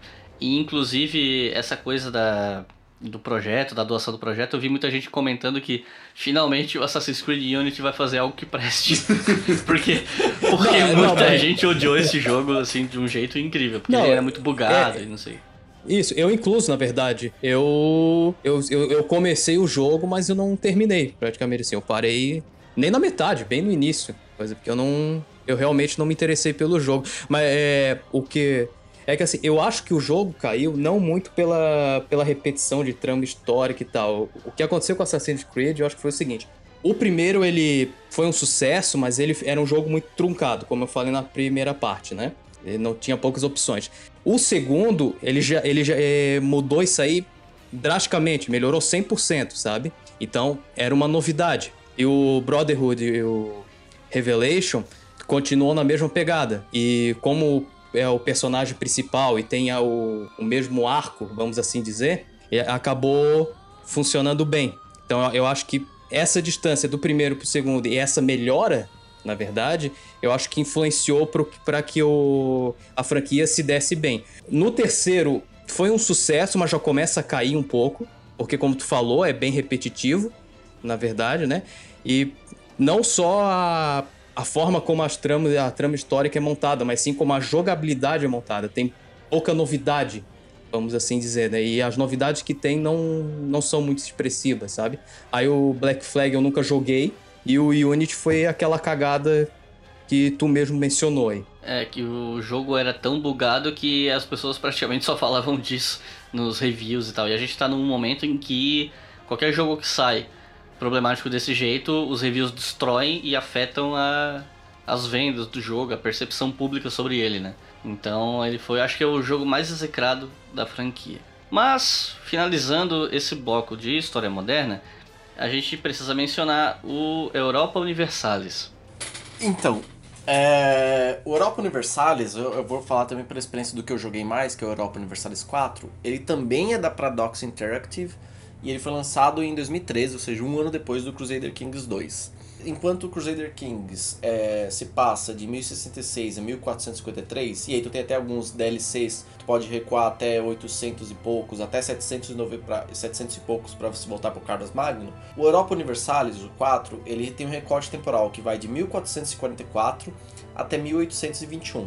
Ou seja, você tem basicamente a, o que a gente entende como ele vai do período moderno até ó, até um pouco mais do que a gente entende até o início do, do da, da, era contemporânea. O, e aí o que, é, o que é interessante do jogo é pensar o, os contrapontos que ele tem ao Crusader Kings. Né? Enquanto o Crusader Kings ele se volta para uma dinastia, o Europa Universalis se volta para estados e nações, ou seja, já tem justamente até uma coisa interessante para pensar em âmbito de história, né? enquanto a ideia, essa ideia de estado e nação ainda na Idade Média não, não, não tinha sentido, fazia muito mais sentido pensar pela, pela via da dinastia, já na era moderna a gente faz muito mais sentido pensar pela via do Estado-nação.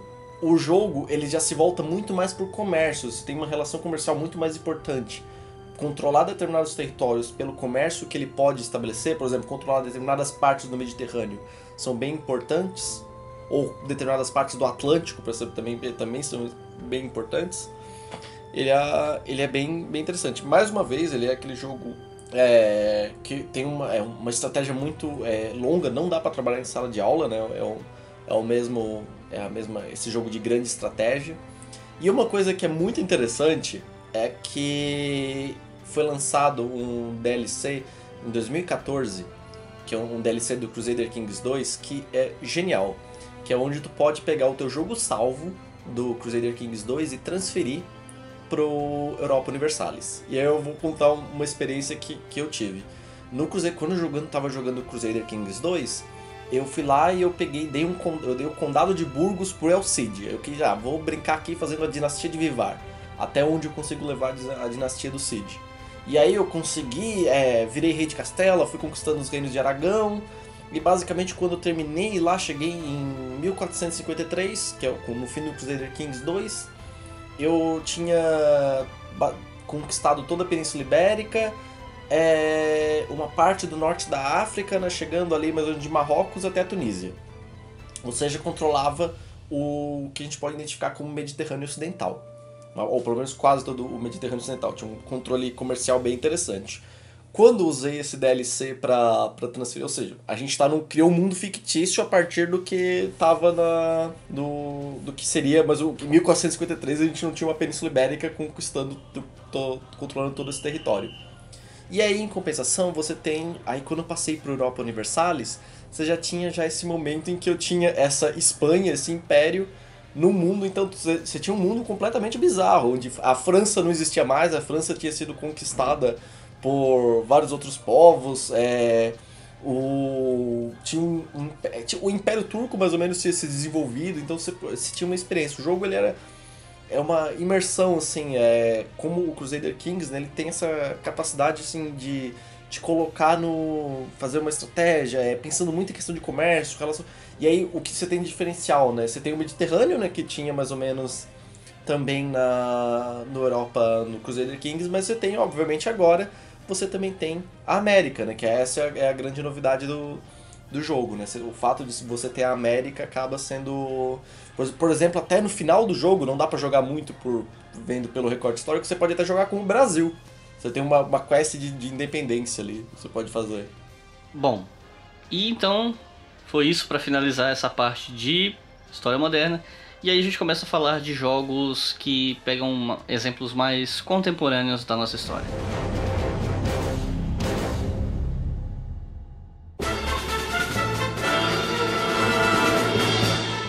Então chegamos no bloco final desse podcast que já está mais longo do que eu esperava, mas não tem problema. Imagino que as pessoas vão ouvir, assim espero.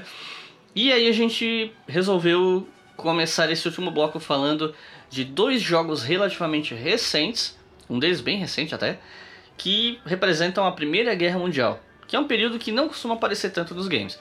A gente está falando aqui de Valiant Hearts e Battlefield 1, que são jogos, diga-se de passagem, muito diferentes. O Valiant Hearts tem uma estética cartunesca e ele é mais um jogo de puzzle, por assim dizer. Você tem uma trama, uma trama até bem engajante, você acompanha bem os personagens, você tem mais de um personagem na história. Você tem um personagem americano, negro, que é levado para Europa. Você tem uh, um personagem que, se eu não me engano, a filha dele é casada com um alemão e ele tem que ir pra guerra para lutar. E aí ele luta do lado francês, alguma coisa assim. Eu não, eu joguei muito pouco, eu não conheço bem a trama, mas foi um jogo que chamou muita atenção porque ele tem uma trama muito engajante, ele tem vários textos de curiosidades históricas e ele foi um jogo localizado também, porque quando ele veio para o Brasil, ele vem em português e ele tem inclusive uma ou outra passagem falando sobre o Brasil na Primeira Guerra. Inclusive já tem vídeo lá no canal também sobre o Brasil na Primeira Guerra, se você quiser assistir. É um francês e um alemão, e que esse jogo ele tem um, um valor didático muito grande. Porque você tem acesso a vários documentos da época mesmo no desenrolar do jogo, né? Você, o jogo pausa e te mostra documento, te mostra foto. Então ele foi um jogo que foi pensado e desenvolvido com um caráter didático muito grande. Esse com certeza é um jogo que dá para trabalhar em sala de aula tranquilamente. Tanto ele foi pensado de forma didática que ele é um jogo bastante simples assim. Eu confesso que quando eu fui jogar eu não esperava que ele seria tão simples. Eu acabei enjoando, não foi muito meu estilo. Eu fiquei trancado num puzzle ali que eu fiquei com preguiça de pensar, para ser honesto. Sabe? Não tava, não tava gostando muito de estilo, mas esteticamente ele é muito bonito e isso que você falou de ser pensado de forma didática, para mim funcionou muito bem. Eu fui fazer uma cola aqui agora, pra, eu tava lembrando, eu acho que eu conheço esse jogo de algum lugar, eu fui ver, eu já, eu já cheguei a ver alguns gameplays desse jogo. O jogo parece ser interessantezinho, não é? Normalmente esse puzzle não é tanto a minha história, mas eu me lembro que esse jogo é lindo, ele tem uma, uma estética Sim. linda, assim, não é? Sim, a estética é bonita. Lembra um pouco quadrinho, assim, não um quadrinho Marvel DC, mas certos quadrinhos com a estética um pouco mais lúdica. E foi um jogo que fez bastante sucesso, assim, não sei em termos de venda, mas de crítica ele foi elogiadíssimo, assim. Assim como o Battlefield 1, que é um FPS, né? Para quem não sabe, First Person Shooter que são jogos em que você está em primeira pessoa, vendo a sua arma e combatendo seus inimigos. Battlefield 1 também é ambientado na Primeira Guerra e faz parte de uma franquia já relativamente extensa que é conhecida tanto pelas batalhas online, né? Ela ficou muito marcada pelo combate online com outros jogadores, mas também que você pode usar veículos, pode usar é, veículos. Basicamente isso. E eu sei que o Juan, o Juan você jogou, né, o Battlefield 1, certo? Sim, joguei. Mas, mas, assim, eu. Na verdade, dos dois, eu acho que esse é o menos historicamente preciso, assim. Mas, mas disparado, na verdade. Mas calma aí, calma aí. De que dois você tá falando? O, o, que, o que foi citado anteriormente. Entre o Valiant Hearts e o Battlefield 1. Ah, tá, tá, tá. É Isso. É porque, não, achei que tu tava fazendo em relação a outro Battlefield, é que são tantos que. Não, não, não. Não, não, não. Não. Porque saiu de Segunda Guerra é também, é... né? Só que esse de Segunda Guerra não teve o mesmo impacto e foi bastante criticado, mas isso a gente deixa para depois. É, na verdade, o Battlefield 1, a impressão que me deu é que ele, assim, a, as estratégias de guerra foi, co, foi copiada, entre aspas, assim, da, da Segunda Guerra, vamos assim dizer. E pouca coisa ficou da Primeira Guerra. Talvez, ó, tipo, avançar de território para território, sabe? Assim, mas por exemplo, pouco. É que a Primeira Guerra foi porque... muito engessada, né? As batalhas da Isso. Primeira Guerra eram bem mais engessadas em termos gerais, ainda que tenham gerado batalhas extremamente violentas, mas era uma, uma dinâmica que é adaptada para um jogo que tem o objetivo de entreter o público, acaba ficando meio complicado. Apesar de que até os jogos de Segunda Guerra também exageram bastante, né? É super comum você ver ex-combatentes falando que os jogos não representam muito bem as experiências deles, porque a experiência deles na guerra foi 90% do tempo tédio e serviços braçais e em acampamentos, coisas assim. Então, é, é difícil adaptar a Primeira Guerra Mundial, né? Mas. É, é, se eu não me engano, eu acho que na Primeira Guerra não teve muito a utilização de aviões, né? Teve, teve não tanto quanto a Segunda, né? Era uma coisa mais restrita. Mas teve, teve um uso razoável, assim, de. Numa escala muito menor que a segunda, mas uh, eram usados principalmente por Alemanha, uh, Grã-Bretanha e França, eu acho. Principalmente esses países. E você pega a questão da preocupação. É um jogo, né? Então ele precisa se preocupar justamente com a questão do lúdico e da diversão. É que, por exemplo, uma parte considerável das armas que tem à disposição no jogo eram armas que eram protótipos, eram armas que realmente não foram de fato utilizadas em larga escala na guerra. Mas Sim. por uma questão de diversão, por uma questão de, de, de tornar o jogo mais dinâmico mesmo, eles tomaram essa, essa liberdade. E que honestamente, para mim, eu não, não sei vocês, mas eu não vejo um problema. O, o Battlefield... Não, eu não, eu não vejo assim. assim eu, eu acho como jogabilidade não é um problema. Eu acho que até é melhor, na verdade, ter feito essa adaptação. Não, e principalmente assim, o Battlefield ele não se coloca enquanto um simulador, né? O, o não, ele, ele não ele tem sempre foi uma experiência de combate em grupo, né? Sempre é, foi uma sempre foi Ele isso. sempre foi mais voltado pro modo online e tal. É. Tanto que você pega os primeiros, os primeiros Battlefields, na verdade, até pouco tempo atrás, eles simplesmente não tinham campanha single player. O jogo é, era o primeiro só tem. É, o, o 42 Mas eu confesso que eu não joguei. 42 eu não sei porque eu não joguei, mas o Vietnã não tem, por exemplo. O, sim, eu acho que o Vietnã ele não tinha campanha, você podia jogar contra bot. Ah, é verdade, o 42 mas, não tem. Mas uma história é, não, que é, você é, joga, você consegue, isso mas... não, não É tinha. verdade, verdade. Não tinha campanha. Você jogava, em, você jogava em bots em batalhas específicas, mas você não fazia uma campanha, é verdade. Ou seja, de um ponto de vista histórico, é, a, a campanha, né, a franquia Battlefield tem tentado engajar um pouco mais o seu público na parte histórica, e isso rendeu alguns, algumas críticas severas no Battlefield 5, que é o Battlefield de Segunda Guerra Mundial, que, enfim, é, não, não acho que, se a gente for entrar nesse assunto, a gente vai tomar muito tempo aqui, mas basicamente porque a principal protagonista da, do jogo é uma mulher com o braço amputado, e aí o pessoal começou a reclamar que a participação feminina na guerra ela foi muito, muito, muito inferior, e que se é para fazer um jogo com uma protagonista feminina que pelo menos usem personagens que podem de fato ter lutado na guerra, que, que eram mulheres, como foi o caso do fronte russo. E aí ficou uma discussão do tipo até que ponto a gente pode abrir mão de precisão histórica para atender a demandas de representatividade de hoje. E é uma discussão super polêmica que eu acho que se a gente começar a gente não termina hoje. Mas quando a gente fala de guerras, Primeira e Segunda Guerra Mundial e campanha e imersão histórica, o Battlefield ele nunca foi um paradigma nisso, né? Essa, essa franquia. Eu acho que as duas principais franquias relacionadas à guerra que me parecem ser consideradas grandes experiências de imersão, ainda que não em todos os jogos, foram as franquias Medal of Honor e Call of Duty. A Medal of Honor foi um jogo que foi idealizado mais ou menos na mesma época em que saiu o filme O Resgate do Soldado Ryan.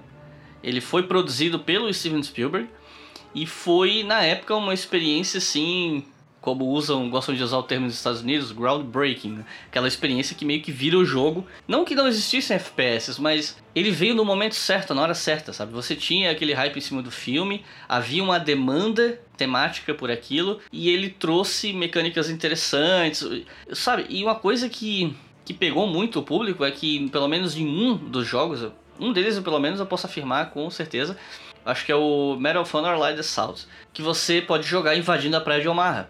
E isso poucos anos depois de assistir a invasão da praia de Omaha no Resgate Soldado Ryan.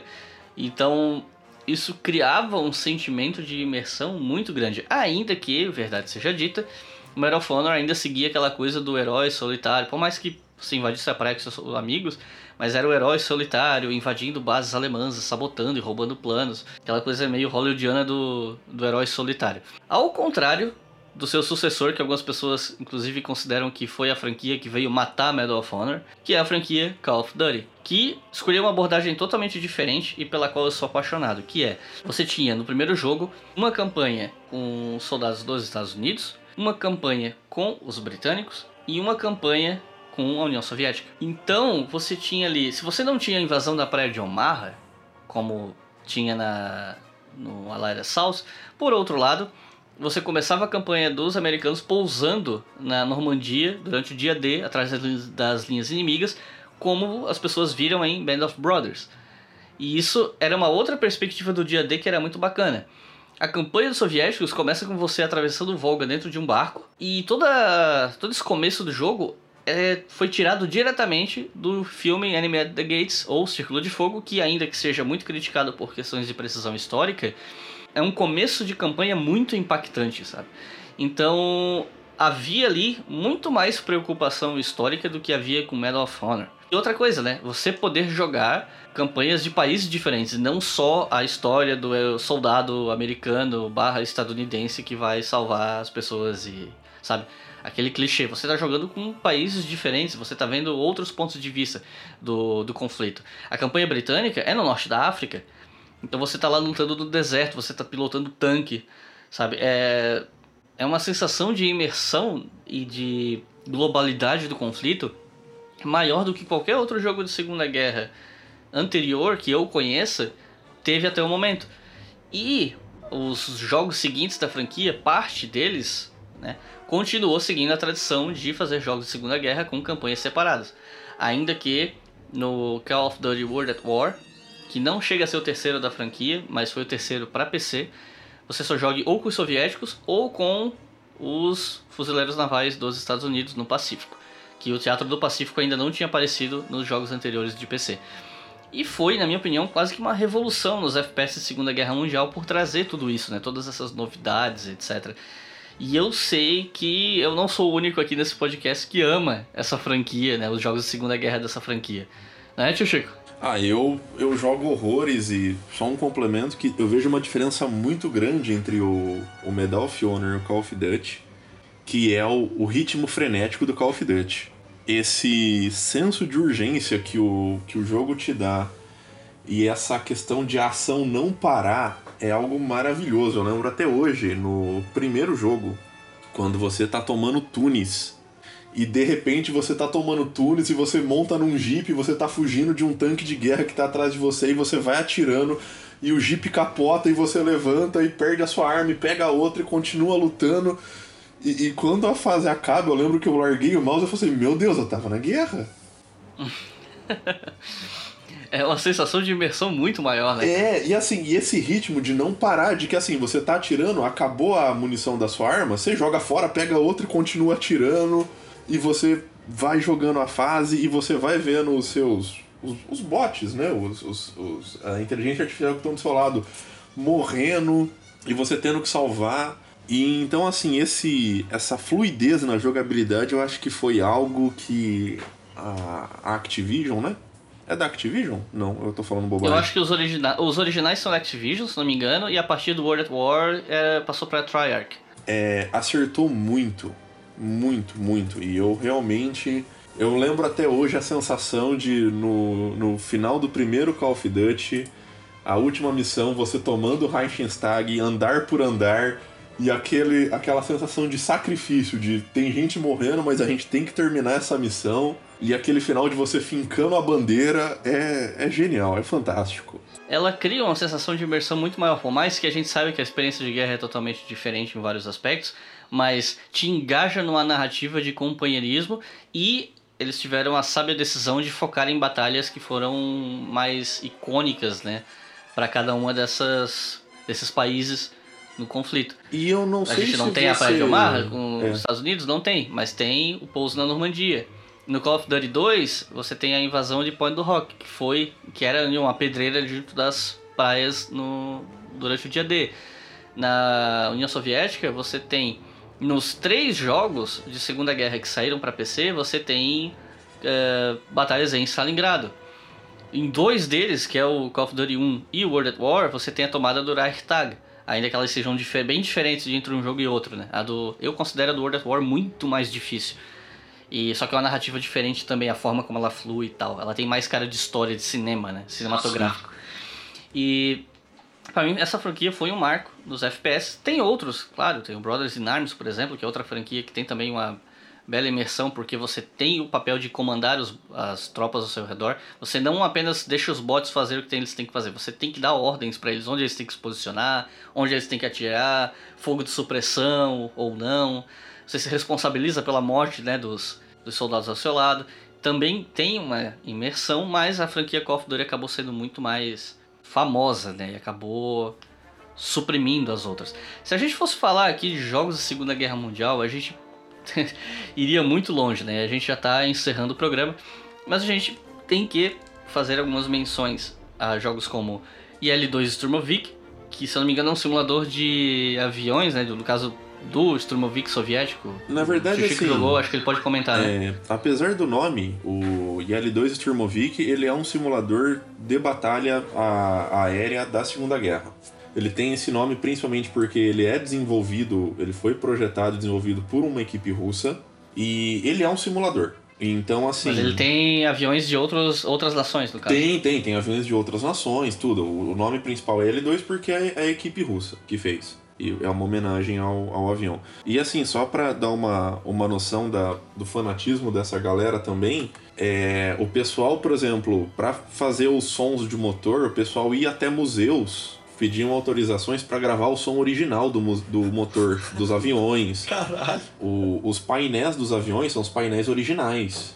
Então é realmente um, um, um, simulador. É uma galera que não, não brinca em serviço. Ah, você, eles fazerem os contornos das, das costas da, da Inglaterra, que foi o último jogo que saiu, foi o Cliffs of Dover, são recriações é, fidedignas. E é um jogo, é muito difícil. É, eu joguei, joguei várias horas, mas sempre fui um péssimo piloto. Eu achava muito divertido.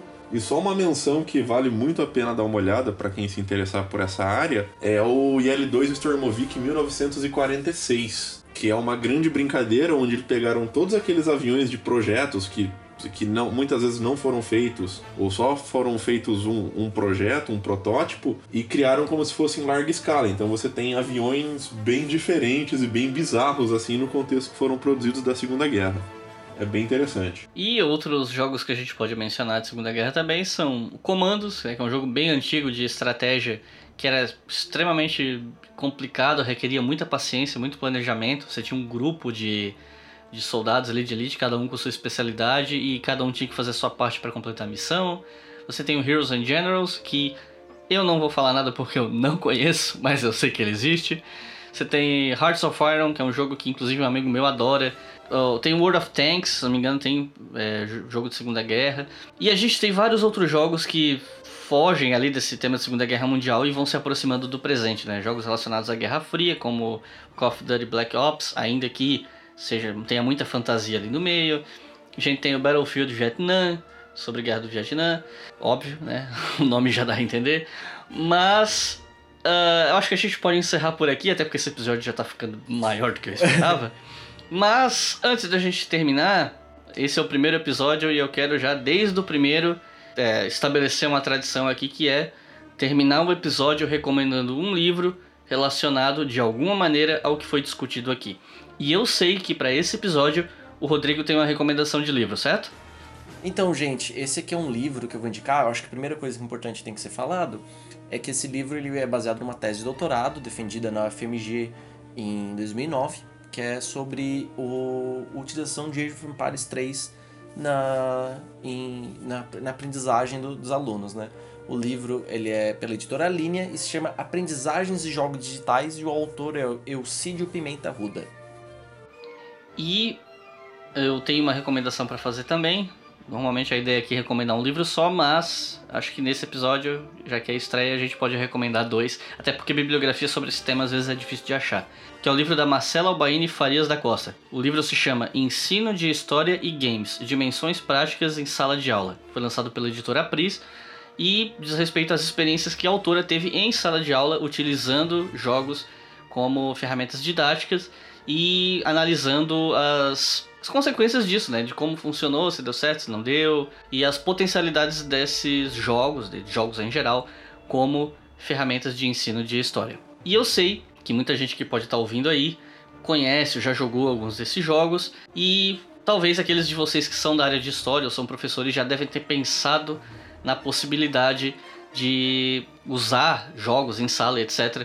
Então, Fique à vontade para mandar e-mail para a gente para o e-mail obrigahistoria.gmail.com eu vou repetir, obrigahistoria.gmail.com Se vocês quiserem mandar relatos de experiência em sala de aula ou experiências com jogos, experiências que foram marcantes, com jogos relacionados à história, a gente vai pegar os melhores e-mails, ali uns dois, três no máximo, e no episódio seguinte a gente lê para vocês. Vamos ver se esse quadro de leitura de e-mail vai funcionar ou não, né? Se vai ter participação, se os e-mails vão ser legais, se vai tomar muito tempo dos episódios, mas a ideia é que a gente tenha essa participação dos ouvintes. Nós vamos dar prioridade para os e-mails enviados pelos nossos colaboradores no Apoia-se, mas todos podem enviar os seus e-mails e se a história for bacana, se o e-mail contribui bastante com a discussão, a gente vai ler aqui no próximo episódio.